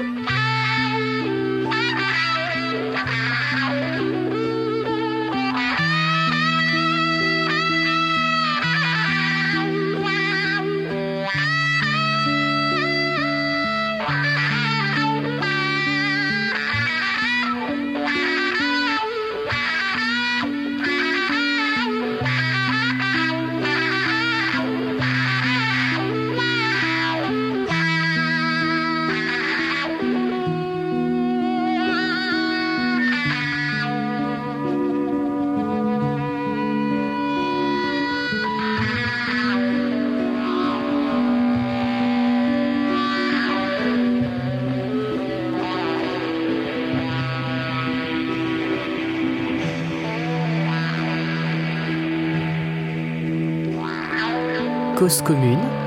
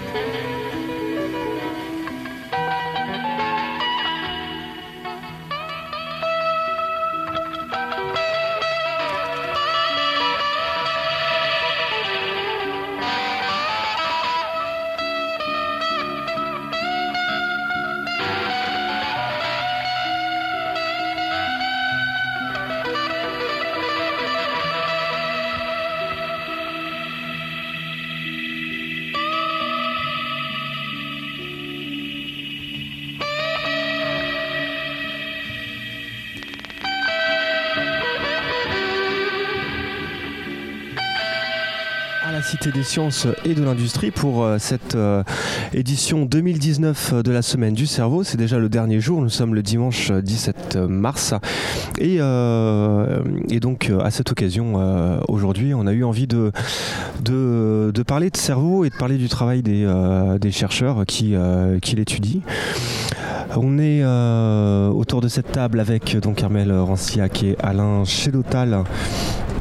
Euh, donc euh, Toujours présent. toujours présents, voilà, respectivement euh, Collège de France et, et, et Institut de la, de la Vision.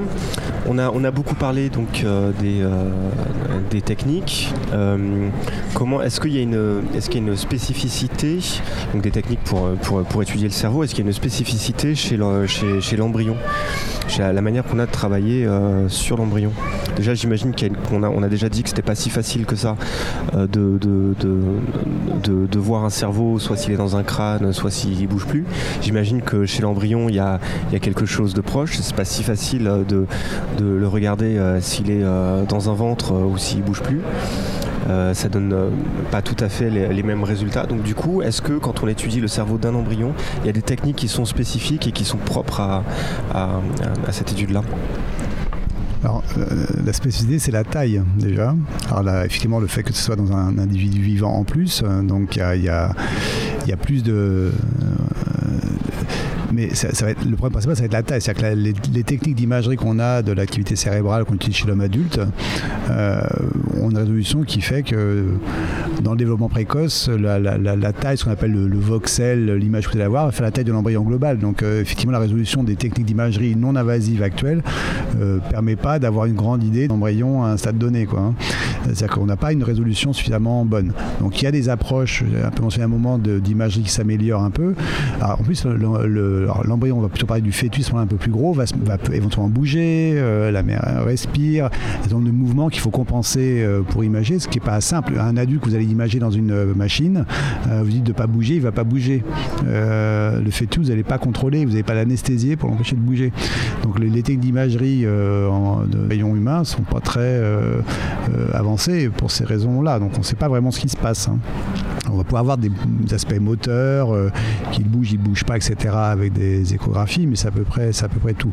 C'est-à-dire que la seule chose qu'on peut faire, c'est vraiment, je dis tout à l'heure, c'est étudier a priori euh, l'organisation sur des prélèvements issus d'avortements, et c'est à peu près la seule chose, ou de fausses couches, ou de, de différentes euh, origines, mais on aura une vue statique. Mais on peut quand même avoir une bonne idée maintenant de comment c'est organisé et comment ça se met en place. En regardant, si vous, avez des embryons qui ont été récupérés à différents âges, ou qui ont différents âges, pouvez euh, en déduire peut-être une séquence de développement euh, du cerveau, euh, du cerveau humain ou du, du système nerveux périphérique humain, de comment vos, j'ai dit tout à l'heure, vos muscles ont été innervés, etc. Ça, c'est obtenu à partir de- d'images de, de- de prélèvements qui ont été euh, récupérés, ce qui se fait depuis le XVIIIe siècle. Hein. C'est pas quelque chose de, récent. C'est dès qu'on a commencé les, les, les autopsies aussi, et c'est à partir du moment où on a commencé à s'intéresser au, au Ah, corps et que la, la- la c'est- religion a permis de... Non, c'est- ça, a été, en fait, Plus, ça a été lancé surtout par des problèmes. euh, initialement, il y a le problème de, la taille qui était, qui était limitée, le fait qu'il n'y avait pas de microscope, donc on ne pouvait pas vraiment voir ce qui se passait, et le fait qu'on n'avait pas de technique histologique, et encore une fois, on ne savait pas. On était alors un tissu étant opaque, il faut le quand on a un tissu quel qu'il soit, pour faire de la, pathologie ou de l'histologie, on va le mettre dans de la paraffine, par exemple, le rendre dur, et puis on va prendre. euh, donc il fallait inventer ces techniques pour rendre les tissus euh, solides, et puis il fallait inventer des, aussi des machines permettant de couper des coupes fines de tissus. Et ça, ça s'est fait simplement vers la fin du 19e siècle. Donc avant la fin du 19e siècle, l'organisation des cellules, le fait qu'il y ait des cellules, euh, on ne savait pas vraiment bien. Le fait qu'on sache que le cerveau est constitué de neurones qui sont connectés, qui sont connectés, c'est des informations qui datent de la fin, pareil, du 19e, début du XXe siècle. Donc c'est pas, ça fait 100 ans, mais c'est pas non plus, euh, euh, ça, ça, remonte pas aux Égyptiens. Donc tout ça, c'est parce qu'il n'y avait pas les techniques pour visualiser les cellules, il n'y avait pas de technique pour rendre les tissus euh, transparents. Donc on ne savait pas vraiment, on voyait le cerveau, mais on savait pas très bien comment il était, comment il était fait. Et ça c'était vrai pour l'adulte comme pour pour l'embryon. Et en fait les techniques d'étude du développement embryonnaire humain, que ce soit le cerveau ou les autres organes, ça s'est surtout mis en place au, au début du XXe siècle jusqu'aux années 1950 aux États-Unis dans un institut à, Baltimore qui s'appelle le Carnegie Institute, où là, ils ont collecté des milliers d'embryons humains et de fœtus humains et qu'ils ont euh, coupé en tranches, en coupes, pour comprendre comment ça s'organisait. Et notamment aussi au niveau du, euh, cerveau. L'embryon entier cette fois-ci. Entier ou des, régions particulières, mais ils ont essayé de comprendre un petit peu comment l'ensemble se, développait. Est-ce qu'aujourd'hui on a des moyens pour jouer justement sur le développement de l'embryonnaire humain ou est-ce que c'est encore totalement inimaginable ou... Ah non, non, heureusement qu'on n'a pas de moyens, enfin personne, je sais pas en tout cas. Non, mais sans pour autant jouer là sur la génétique, mais peut-être en si Non. on arrive à déceler précocement Non, des y, a- anomalies. il y a la chirurgie qui se produit maintenant in utero, ça, ça se fait. C'est-à-dire qu'il y a des anomalies, euh, bah, notamment cardiaques ou autres. Il y a, y a des, y a des, des gens qui ont des spina bifida, des, des anomalies de la moelle épinière, de fermeture de, de, closu- de, de fermeture de, de- la moelle. Ils peuvent avoir des interventions chirurgicales in utero pour essayer de corriger ces défauts-là le plus précocement euh, possible. Mais, euh, mais voilà, c'est- un peu là que, que- enfin, c'est quand même Au niveau des facteurs de transcription et tout ça, on n'arrive pas encore non, à non, jouer. Non, non, non, non. Heureusement, on peut, on peut pas, on pourra pas corriger euh, dans l'immédiat euh, quoi que ce soit. Mais, mais bon, le développement embryonnaire, on comprend pas très très bien. Euh, quand on voit l'exemple de ces, alors, je parlais tout à l'heure d'un- d'une erreur de diagnostic, enfin de- de- d'imagerie ou de- un problème d'imagerie, qu'on n'avait pas vu qu'il y avait qu'un bras. Mais quand on a vu ces, ces, ces études encore en cours de ces enfants qui naissent un peu partout, et à qui il manque un bras, La même et- région de France en plus. la même semble. plusieurs régions et, euh, et, ça montre et on ne sait pas vraiment pourquoi. Ça montre bien qu'on ne sait pas bien pourquoi. euh, Qu'est-ce qui contrôle le développement embryonnaire, euh, le développement embryonnaire humain Si un enfant naît sans bras, il n'a pas perdu son bras un mois avant la naissance. C'est-à-dire que ce, bras-là, il s'est développé encore une fois dans le premier trimestre de la gestation. Donc c'est pas à peine de dire mon voisin quand j'étais à 8 mois de grossesse, il a mis du, glyphosate sur son champ. C'est pas ça qui a, qui a entraîné la perte d'un bras. Il, s'est produit quelque chose dans le premier trimestre, les premiers deux mois de la gestation. Donc c'est là qu'il faut, qu'il faut regarder. Mais ça montre bien qu'on a une, qu'on- on ne sait pas vraiment comment, quels sont les mécanismes qui contrôlent le développement de, de- des membres, par exemple, euh, pour pouvoir dire quelle molécule, quelle phase, euh, si cet enfant a tel défaut de, de telle malformation, euh, qu'est-ce qui s'est passé euh, dans son développement. Ce qui permettrait de, de cibler un petit peu plus vers une toxine ou un problème particulier. C'est-à-dire qu'il y a quelque chose qui doit dire que on a les yeux bleus ou verts ou Bah, ça, c'est connu génétiquement, oui. ouais voilà. Ouais. Et il y a quelque chose euh, qui doit dire que l'œil doit se développer ou tel organe ou. euh, Ah oui, bah, il y a des, y y a- enfants qui malheureusement naissent cyclopes euh, et il y a, il y a des cas de, un cas assez classique de, de, de vaches. Il y avait des, des- des vaches en Suisse qui broutaient euh, gentiment et dont les veaux quand ils naissaient avaient un œil cyclope. Et en fait, c'est parce qu'elles mangeaient une, une plante particulière qui agissait sur un, ce qu'on appelle un morphogène, une molécule dans le cerveau qui contrôle le développement des yeux. Et le fait de manger cette euh, plante particulière, cette herbe, fait que euh, leur euh, cerveau, du coup, elle mangeait une molécule qui affectait le développement précoce de leur veau et donc il y avait une fusion des yeux. Donc il y a comme ça des, des ça c'est un exemple qui était euh, assez classique, il y a comme ça des molécules de l'environnement ou dans, même dans des plantes euh, qui peuvent avoir un effet sur euh, le développement euh, précoce du, euh, de- du- du cerveau, ou en l'occurrence c'était l'œil, mais c'est encore une fois c'est comme du cerveau.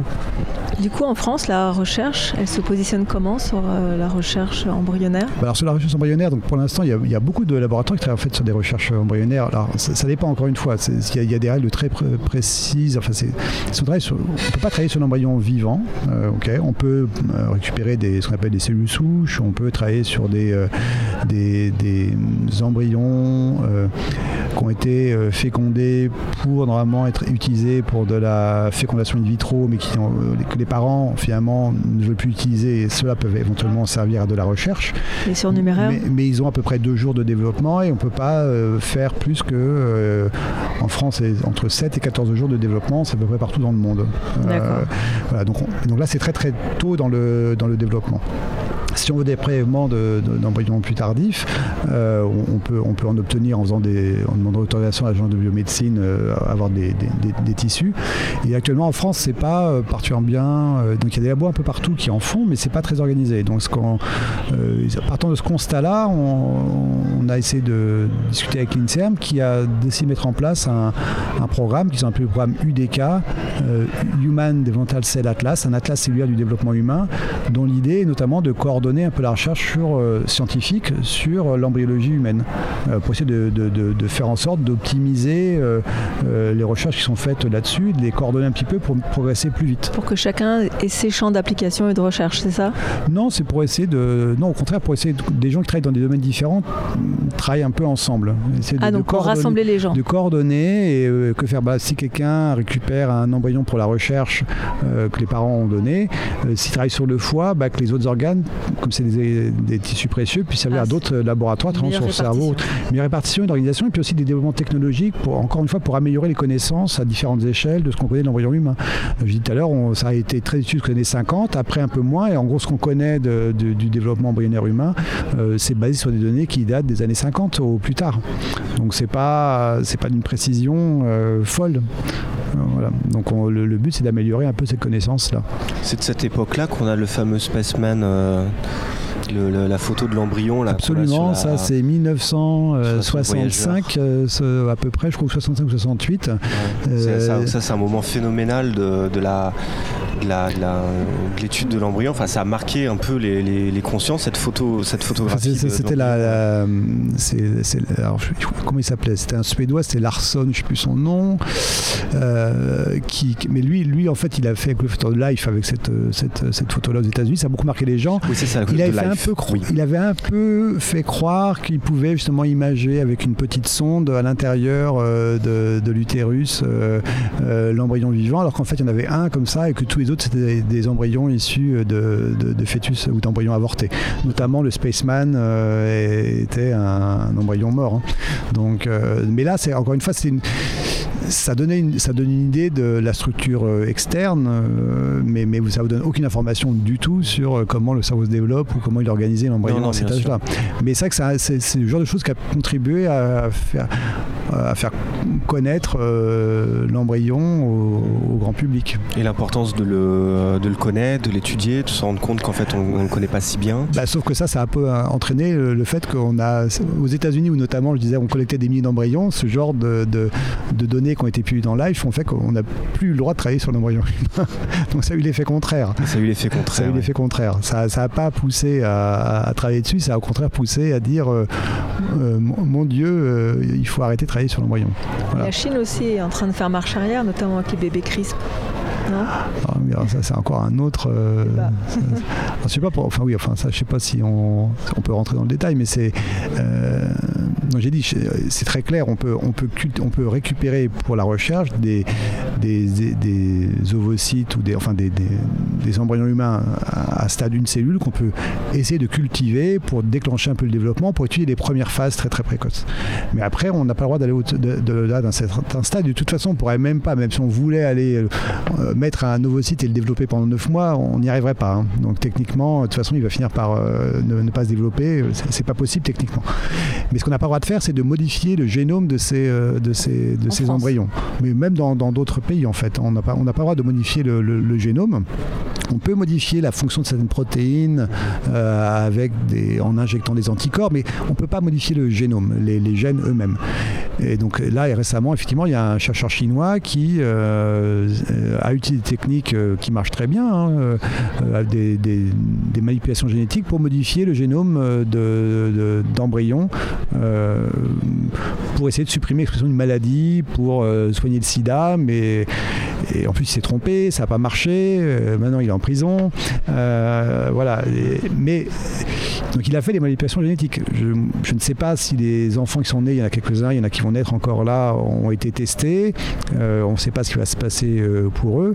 Mais même en Chine, où ils sont un peu plus souples sur certains aspects éthiques de la recherche, ils ont aussi bloqué complètement ce genre de recherche-là. Il avait financé ces recherches-là avec des fonds propres, en mentant, en faisant des faux papiers, etc. Enfin, des, les parents ne savaient pas du tout pourquoi ils avaient donné un accord. Voilà, donc, mais, donc techniquement, on peut le faire, mais euh, personne ne le fait. Alors entre Pour notre. Suédois qui, euh, qui fait une photographie euh, d'embryon, euh, qui dit qu'il est vivant, en fait il est mort. euh, Ouais.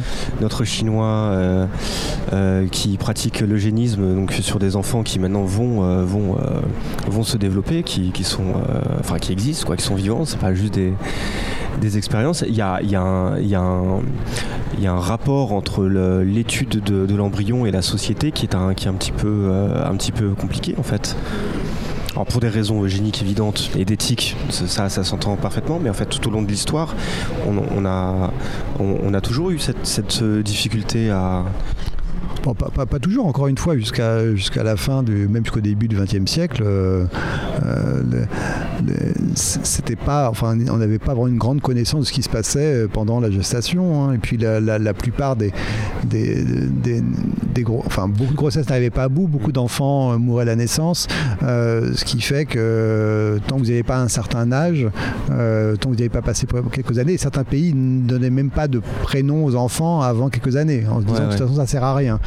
Donc il n'y avait pas vraiment. euh, les, les gens s'y intéressaient. Sans plus, il y avait des foires au début du XXe siècle. On pouvait aller voir des embryons dans les bocaux parce que c'était euh, voilà, c'était juste pour les gens s'intéresser à ça, mais une curiosité sans pour autant avoir d'aspect euh, religieux derrière. Ou, Oui, ou non, autre. bien sûr. Non, mais c'est ça. pour- Mais, mais c'est vrai qu'après, le fait de connaître mieux comment ça se développe, ça, ça, ça déclenche des. des- ça, ça- ça implique après des, des aspects éthiques Mm. ou autres qu'on n'avait pas forcément Ça- maîtrisés.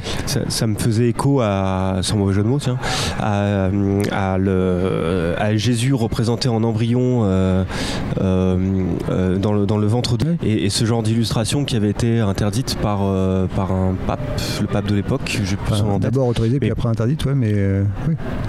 Ouais, voilà, oui, voilà, c'est-à-dire que ça existait déjà, ça, ça- ça se faisait, et puis euh, au bout d'un moment, ça, c'est interdit, donc et on, on touche à quelque chose de voilà qui, qui est un petit peu. euh, Oui, mais après, ça dépend des cultures, mais dans toutes les cultures, il y a, il y a quelque chose autour de ça. Mais après, c'est pas. euh, Effectivement, il y, aura des phases de développement de progression scientifique qui vont devoir faire changer des aspects euh, légaux, éthiques, auxquels on n'avait pas pensé. Non, ça c'est, ça c'est sûr. Mais euh, On est loin de là, hein, nous, dans, nos, dans nos discussions et nos, euh, et nos, euh, et nos recherches. Euh, donc, on, a beaucoup insisté sur le fait que euh, c'est dans les phases de développement qu'on comprend les, connexions entre les neurones et donc, du coup, quand les connexions ne se font pas, les, pathologies qui peuvent en, découdre. Qu'est-ce qu'on peut avoir d'autre comme. comme résultat, comme perspective de recherche? Euh, avec, euh, ces, euh, avec les nouvelles pratiques qu'on a de, de, recherche sur le, cerveau de l'embryon. Je pense en particulier au, au cerveau transparent dont on parlait. Qu'est-ce que, que ça va nous amener par la suite? Non, mais il y, a- différentes choses. Mais l'idée est que, enfin, il y, a- différents aspects. Si on, si on arrive bien, si on arrive bien à comprendre comment un cerveau se construit, comment les différents neurones naissent, d'où ils naissent, quels sont les, les gènes qui vous permettent de former un neurone dans l'œil ou un neurone euh, du cortex, etc.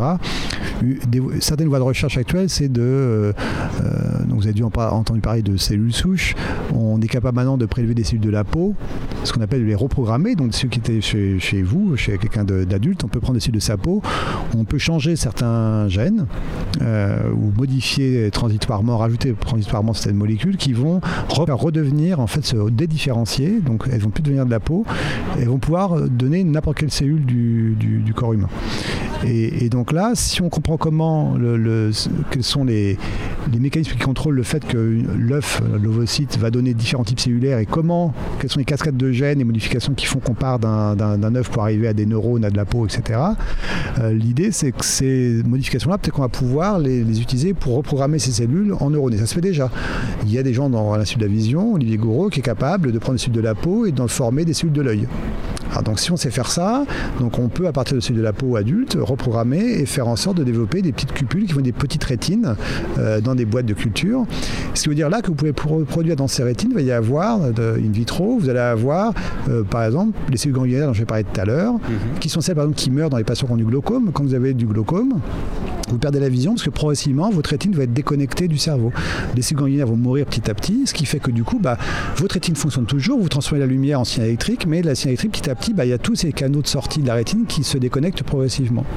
Donc les cellules sont mortes, donc il n'y a plus moyen, vous ne pouvez pas faire grand-chose, les cellules sont mortes. Quand les patients consultent, souvent, ils ont déjà perdu 40 à 50% de leurs neurones ganglionnaires, donc vous avez déjà la moitié de vos neurones qui sont morts, bah, vous n'allez pas pouvoir faire grand-chose. Donc l'idée, là, c'est de se dire, si on est capable maintenant, à partir de la peau des patients, de reproduire des cellules ganglionnaires nouvelles, est-ce qu'on va pouvoir les, on va essayer de les, greffer dans la rétine pour remplacer les cellules qui sont mortes.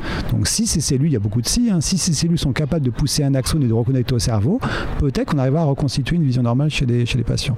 Donc ça, si on connaît le développement, euh, le fait de comprendre par exemple comment, quelles sont les molécules qui sont nécessaires pour faire pousser, guider les axones de la rétine vers le cerveau, peut-être qu'on va pouvoir rajouter en même temps que les greffes, modifier certains gènes dans les cellules avant de les greffer pour faciliter leur reconnexion aux cellules du, euh, cerveau.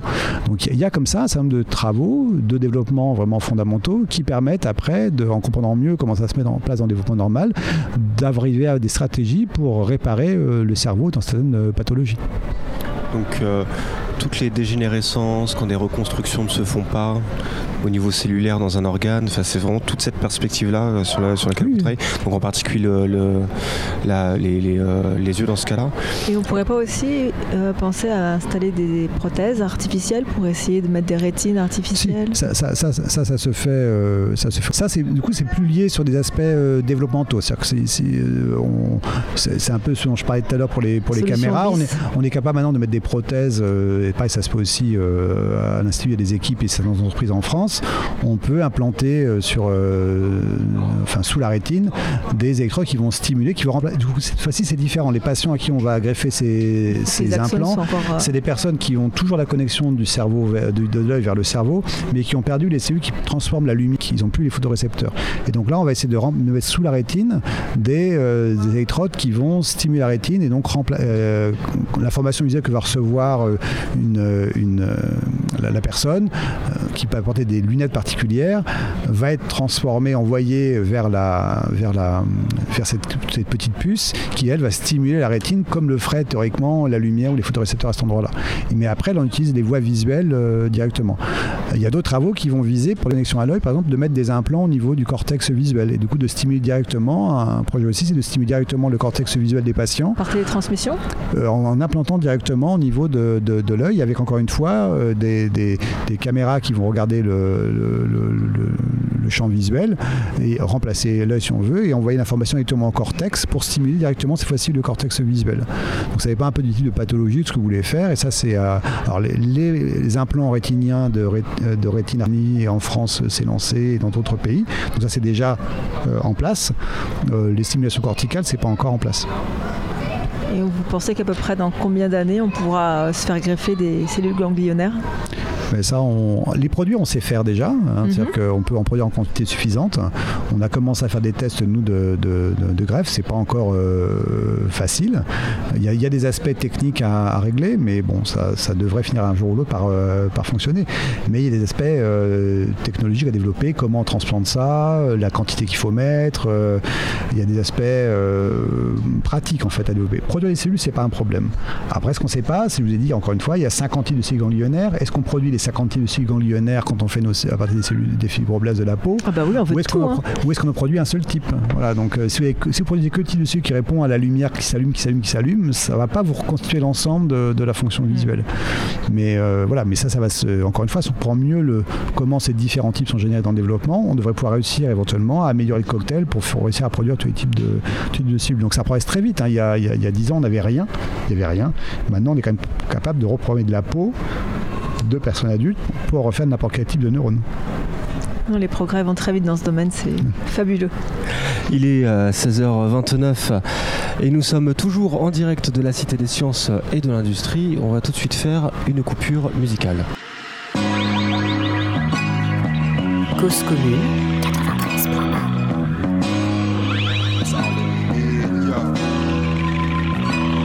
was manifested in an egg, developed in the womb, born out of a moon belly, first day of doom, crying out like you wanna be put back in there. Maybe later in an incubator for more care.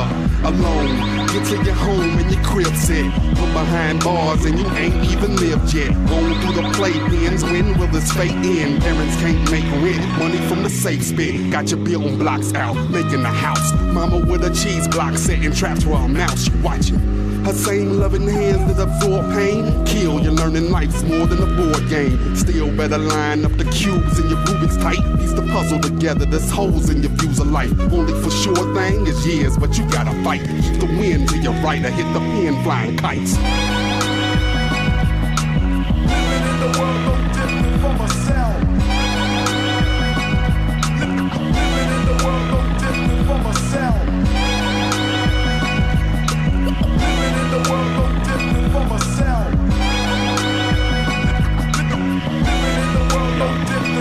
Walk up the rectangle steps, take a seat on the bus. Backpack, pack that sack meal for your lunch. Four corner blackboard makes you act bored. No use paying attention, now you facing suspension, so it's back on the block and they calling you square. Try to get the label off, but you glued to the cable box. Closed caption, closing fashion, so attractive as you lay on a box springs and old mattress. Choices blocked off, childhood gone. Just future cubicles and retirement homes, but you can't see it happening. Live savagely, only thing you put passion in is zigzag packaging. Swallow oxycontins to find solace. Need a fix, so you hit some blockhead for his wallet. But your gun jams and the cops come to take you. Now that bullet ain't the only thing that's caught up in a chamber. Chamber.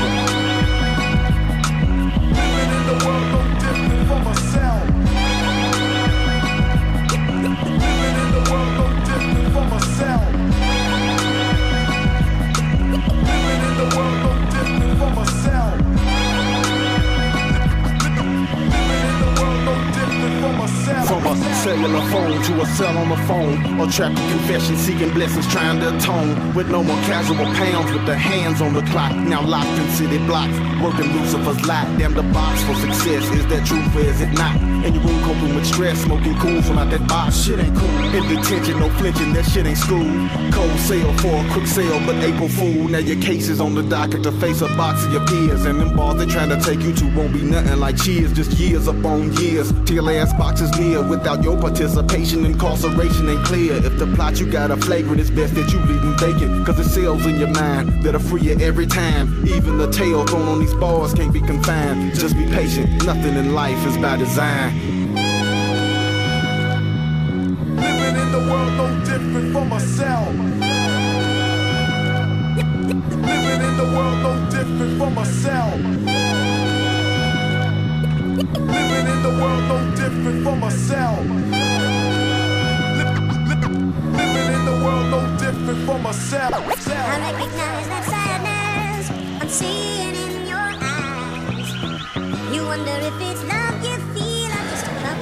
Écoutez Cause à effet comme euh, chaque dimanche euh, et exceptionnellement cette fois-ci donc euh, comme chaque dimanche à 93 euh, sur 93.1 et euh, en direct euh, aujourd'hui de la Cité des Sciences et de l'Industrie puisque c'est euh, la semaine euh, du cerveau l'édition euh, 2019 et euh, on avait euh, envie de faire euh, une émission spéciale à cette occasion-là pour, euh, pour avoir une, parole de, de chercheurs qui nous racontent euh, leur travail et leur, euh, leur travail euh, quotidien. Euh, juste avant euh, de revenir sur le avec euh, Alain Chédotal euh, sur ce qu'on sur ce qu'on disait juste avant cette coupure, peut-être te demander Armel les les perspectives, toi que que, ça t'évoque. Tu travailles pas du tout dans ce genre-là. Tu, travailles bien sûr sur le cerveau. Tu t'intéresses au, sommeil, euh, mais le fait de voir comme ça des, des collègues euh, développer des, techniques particulières, toi, qu'est-ce que ça, ça t'évoque comme, euh, comme perspective? Euh, ben moi, en fait, euh, le rôle que je vois dans ces recherches par rapport à mathématiques, c'est plutôt le fait que le- la vision et les stimulations euh, visuelles sont des indicateurs très forts pour la synchronisation de notre horloge circadienne et donc pour la rythmicité et le, le rythme qu'a notre organisme. Et donc pour ça, c'est très important de... Horloge circadienne pour dire horloge biologique, quoi. Voilà, donc en fait notre corps il est calé sur des rythmes biologiques de 24 heures, le tout étant finement régulé par le noyau suprachiasmatique, donc peu importe par un groupe de cellules au niveau du, de l'hypothalamus, donc à la base du cerveau, qui va donner un rythme à, tout, à de nombreux processus logiques, et notamment au sommeil, parce qu'il y a le rythme jour-nuit qui est un processus qu'on expérimente tous au cours de notre vie. Et la privation de sommeil, je rappelle, est létale. Et en fait, si euh, on est calé autour de 24 heures, et un des synchronisateurs forts qui va réguler cette horloge circadienne, c'est les stimulations lumineuses, et en particulier le bleu de la lumière, qui va donc jouer au niveau des cellules de la rétine, des cellules à mélanopsine, pour euh, donner une information lumineuse et inhiber la synthèse de mélatonine, qui est un hypnotique. Et c'est pour ça notamment que euh, on déconseille maintenant euh, aux aveugles, du moins ceux qui ont encore une rétine avec des cellules à mélanopsine, de porter des lunettes de soleil parce que ça va empêcher euh, ces stimulations lumineuses et du coup désynchroniser un peu leur euh, horloge interne et du coup altérer et provoquer des, insomnies ou des dysfonctionnements du sommeil. Donc. Donc ça veut dire que quand je m'endors, je suis influencé par la mélatonine et par euh, mon, euh, mon, mon horloge circadienne. euh, Enfin, voilà. En tout cas, une horloge circadienne particulière qui est donc celle pour le sommeil. Donc c'est vraiment la, combinaison des deux. On peut peut-être se dire d'ailleurs que les gens qui ont les troubles du sommeil ont euh, un des deux, euh, soit la horloge circadienne. Alors il y a euh, vraiment plusieurs processus qui se combinent entre eux pour créer aussi une pression de sommeil. Donc euh, c'est un petit peu réducteur de dire qu'il n'y a que la mélatonine qui est impliquée. Mais voilà, c'est un des processus qui euh, va être euh, inhibé par la lumière. Et du coup, c'est pour ça aussi qu'on dit que le soir, il faut faire attention aux écrans et aux stimuli lumineux, et en particulier au bleu, car ça va bloquer la production de cette euh, hormone euh, dormir. Mhm. Les fameux écrans bleus, et maintenant il y a des modes nuit qu'on voit de plus en plus sur les écrans. C'est par Voilà. rapport à ça, quoi. C'est pour empêcher. euh, mais alors, ce qui est incroyable, c'est qu'on puisse dire à des aveugles euh, regardez quand même le soleil. Exactement. Parce que malgré vous, vous le voyez quand même? Ça va pas toucher les photorécepteurs, donc ils vont pas avoir conscience de le voir, Je le dis vite, hein. mais ça va stimuler un autre type de, de- de cellules, et du coup, ça va du coup activer un circuit et inhiber la synthèse de cette molécule qui est très importante dans le déclenchement du sommeil, et notamment au niveau du, du jet lag, c'est-à-dire quand on, fait voilà, des, des voyages et qu'on est soumis à des décalages horaires. Décalage horaire quand on fait des, voy- des courriers longs en avion, des. ouais. Et du coup, on a toute notre euh, horloge interne qui est décalée parce qu'on n'est plus en accord avec euh, le rythme local. Euh, c'est pour ça que des fois, on préconise de prendre un peu de hum, mélatonine pour un peu euh, remimer physiologiquement ce qui se passerait au crépuscule mais de façon euh, pharmacologique, donc en prenant un peu de mélatonine, en mimant la baisse d'intensité lumineuse pour recréer un petit peu cette euh, pression de sommeil et ce- cette envie d'aller dormir. Voilà. Et alors, euh, toi, Alain, euh, je reprends euh, ton propos, Armel, en, tout début d'émission. Tu, as dit très brièvement, tu t'as exposé les techniques et tu as dit comme ça, on, s'intéresse au cerveau transparent depuis peu. Donc, du coup, est-ce que en, développant et en, popularisant ces, techniques au sein de la communauté scientifique, toi, tu t'imaginais, Alain, que ça allait avoir au- autant de répercussions dans les différents domaines de recherche? Euh, Jusqu'au Sommeil Land euh. Non, non, enfin, c'est- Non, clairement, enfin, on pensait pas forcément, on savait pas que ça marchait aussi bien en fait. Donc, quand on a commencé ça, c'était un peu par hasard. Euh, Nous, quand on a mis au point la technique, ça a été mis au point par un collègue en Allemagne, mais qui pensait pas lui non plus que ça marcherait vraiment très très utilisé. Et l'entreprise qui avait fait le microscope qu'on utilise pensait pas non plus que ça marcherait. Ils en ont vendu deux pendant un an. Nous, on a acheté le premier, notre collègue en Allemagne a acheté le deuxième. Et puis après, pendant deux ans, ils n'en ont pas vendu un seul. Maintenant, ils en ont vendu 200. Donc, c'est vrai qu'il y a eu une explosion de, personnes utilisant ces approches-là, avec plein de développements technologiques qui se mettent en place. Donc, finalement, c'est, ça ouvert une voie assez, euh, assez intéressante. Mais euh, donc, ça, ça donne des choses nouvelles. Enfin, il y a encore plein, plein de développements euh, qui, vont, qui vont arriver. Donc, pour nous, c'est très intéressant. Encore une fois, ça gagne du temps. On peut faire des choses à grande échelle. Euh, ce que je disais tout à l'heure, l'aspect de temps, euh, gain de temps pour nous est important. Ça, de pouvoir étudier une centaine de souris, entre guillemets, en l'espace d'une semaine au lieu de un an.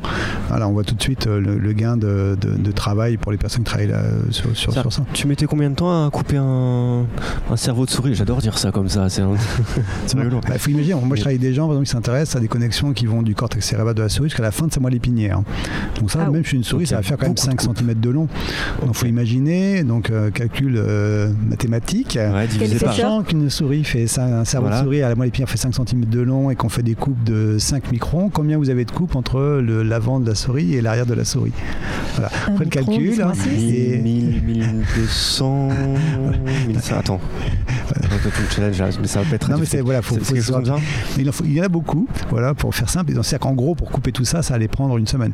Maintenant, parce que c'est quand même très long, il faut les mettre sur des lames de verre encore une fois, il faut les prélever une par une avec un pinceau. Enfin, c'est une technique assez, assez lourde. Conserver l'ordre, Faut, voilà, faut conserver l'ordre, voilà. Maintenant, vous prenez le cerveau avec la moelle épinière attachée, vous le rendez transparent et c'est réglé. Vous avez euh, l'ensemble qui, qui peut être imagé en un seul, en un seul bloc. Donc, et en plus, on a une information qui est plus précise parce qu'on n'a pas, euh, on n'a pas perdu quoi que ce soit dans l'organisation. Donc, on, ga- on, on est beaucoup plus précis dans ce qu'on décrit et dans ce qu'on va avoir. Euh, donc, ça gagne et ça donne des informations complémentaires plus précises également. C'est-à-dire qu'on va, un neurone va parfois se projeter dans 5-6 régions cérébrales différentes et à partir de coupes, c'est très compliqué de pouvoir suivre un axone, un prolongement et de voir un peu toutes ces branches. Là, le fait de voir image- immédiatement l'image globale de l'arborisation de ce neurone en 3D, bah, ça vous donne beaucoup d'informations dans des cas de, de, de- si vous testez des molécules ou des gènes particuliers, voir un peu les conséquences de la mutation de ce gène-là ou de la d'une molécule particulière sur comment l'axone va s'arboriser. Puis- Euh, vous avez une vue globale qui n'est pas biaisée. euh, Ouais. J'imagine que même d'un point de vue bêtement humain et, et quotidien, euh, euh, l'effort d'imagination qu'il faut faire pour se faire cette représentation-là, euh, d'additionner dans sa tête coupe par coupe ce qui se passe pour avoir comme ça une, une vision en 3D, là, elle, elle nous- elle nous apparaît de manière. euh, C'est même pas dans la tête, c'est qu'il faut après euh, le rentrer dans un ordinateur pour le schématiser et pouvoir le représenter en trois dimensions. Donc c'est très long et très Enfin, maintenant, ce facile. qu'on ce qu'on fait, maintenant, on a, on a une entreprise. euh, alors, en France, cette personne essaie de le faire, mais nous, on a trouvé une entreprise américaine, une petite boîte, une petite start-up qui était plus avancée, euh, qui, a fait un logiciel qui permet directement d'ouvrir des données qu'on a, nous, dans le microscope, les ouvrir en quelques minutes euh, dans un espace de réalité virtuelle. Donc, on peut naviguer dans des échantillons 3D avec euh, des casques de réalité virtuelle. Et donc, ça, ça donne, encore une fois, même par rapport à l'écran, parce que nous, on est un peu c'est un peu frustrant, on a des images 3D qu'on met dans un écran d'ordinateur en 2D. Donc, oui, on voit la profondeur, etc., mais c'est pas hyper précis. Là, on peut vraiment, avec ce système-là maintenant, ouvrir directement les, données qu'on a dans un espace virtuel et naviguer dans un cerveau, dans une souris, euh, en, trois dimensions. Et donc là, encore une fois, la qualité de l'image qu'on a et de la compréhension de ce qu'on voit est largement euh, meilleure. Euh, théoriquement, dans, deux ans, on pourra avoir ici, au lieu d'avoir dans les conditions cerveau qu'il y a là, des espèces d'images fixes, euh, etc., chacun pourrait porter un casque de réalité virtuelle et se balader dans l'exposition euh, en 3D, ce qui est quand même un peu plus euh, intéressant et informatif. Donc l'idée aussi de ça, c'est mm, pour des gens justement qui apprennent l'embryologie ou qui apprennent l'organisation d'un tissu, des chirurgiens qui vont manipuler, euh, enfin les chirurgiens euh, in utero, euh, à partir de, livres et de planches en 2D, c'est pas très pratique. Si maintenant vous avez des modèles 3D, ce qu'on essaie de construire nous de l'embryon humain, ça va permettre à ces, médecins de pouvoir mieux se représenter l'organisation d'un tissu et des nerfs dans un, dans un embryon ou dans, un cerveau humain. Donc il y a des développements technologiques, encore une fois, qui sont nécessaires. Maintenant, il y a assez de données 3D d'images biologiques pour pouvoir euh, euh, déclencher l'intérêt de compagnies comme ça, de développer des systèmes d'application et de visualisation de nos données. Et malgré tout, il y a encore des choses qu'on ne comprend pas du tout et qui, nous échappent euh, complètement, malgré, malgré toutes ces évolutions et toutes ces, ces prouesses. Absolument. Oui, C'est une question ou c'est Ouais, ouais, non, si je C'est vois pas bien. continue à travailler. C'est-à-dire que euh, non, mais pendant la pause musicale, tu, euh, tu, tu faisais cette réflexion. euh, euh, si on coupe un doigt et qu'on et qu'on le replante, euh, qu'on qu'on le recoue au bout de la main, la terminaison euh, nerveuse se reconstruit et avec un œil, euh, ça marche pas. euh. Je voilà, enfin, on, on parlait de, de- on l'a un peu abordé avec le- la, la réparation des, des- des tissus. Est-ce qu'apporte l'étude du développement à la compréhension de, de- enfin, du fonctionnement ou à la réparation du, du cerveau?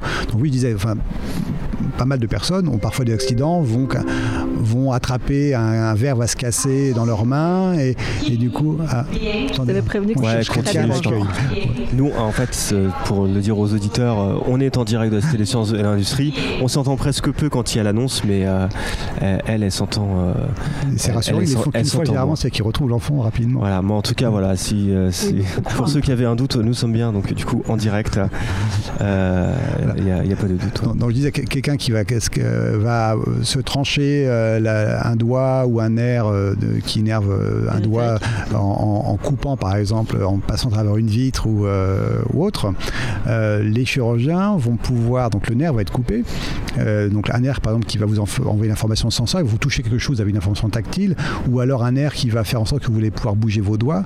Donc là les chirurgiens vont pouvoir faire en sorte d'attraper le nerf coupé, donc qui part de, de- de soit la moelle épinière, soit des ganglions, qu'on appelle des, des structures euh, euh, qu'on appelle le nerf périphérique, des, des neurones qui sont à l'extérieur du cerveau, qui sont dans- dans le corps, qui envoient des axones vers ces, vers ces nerfs.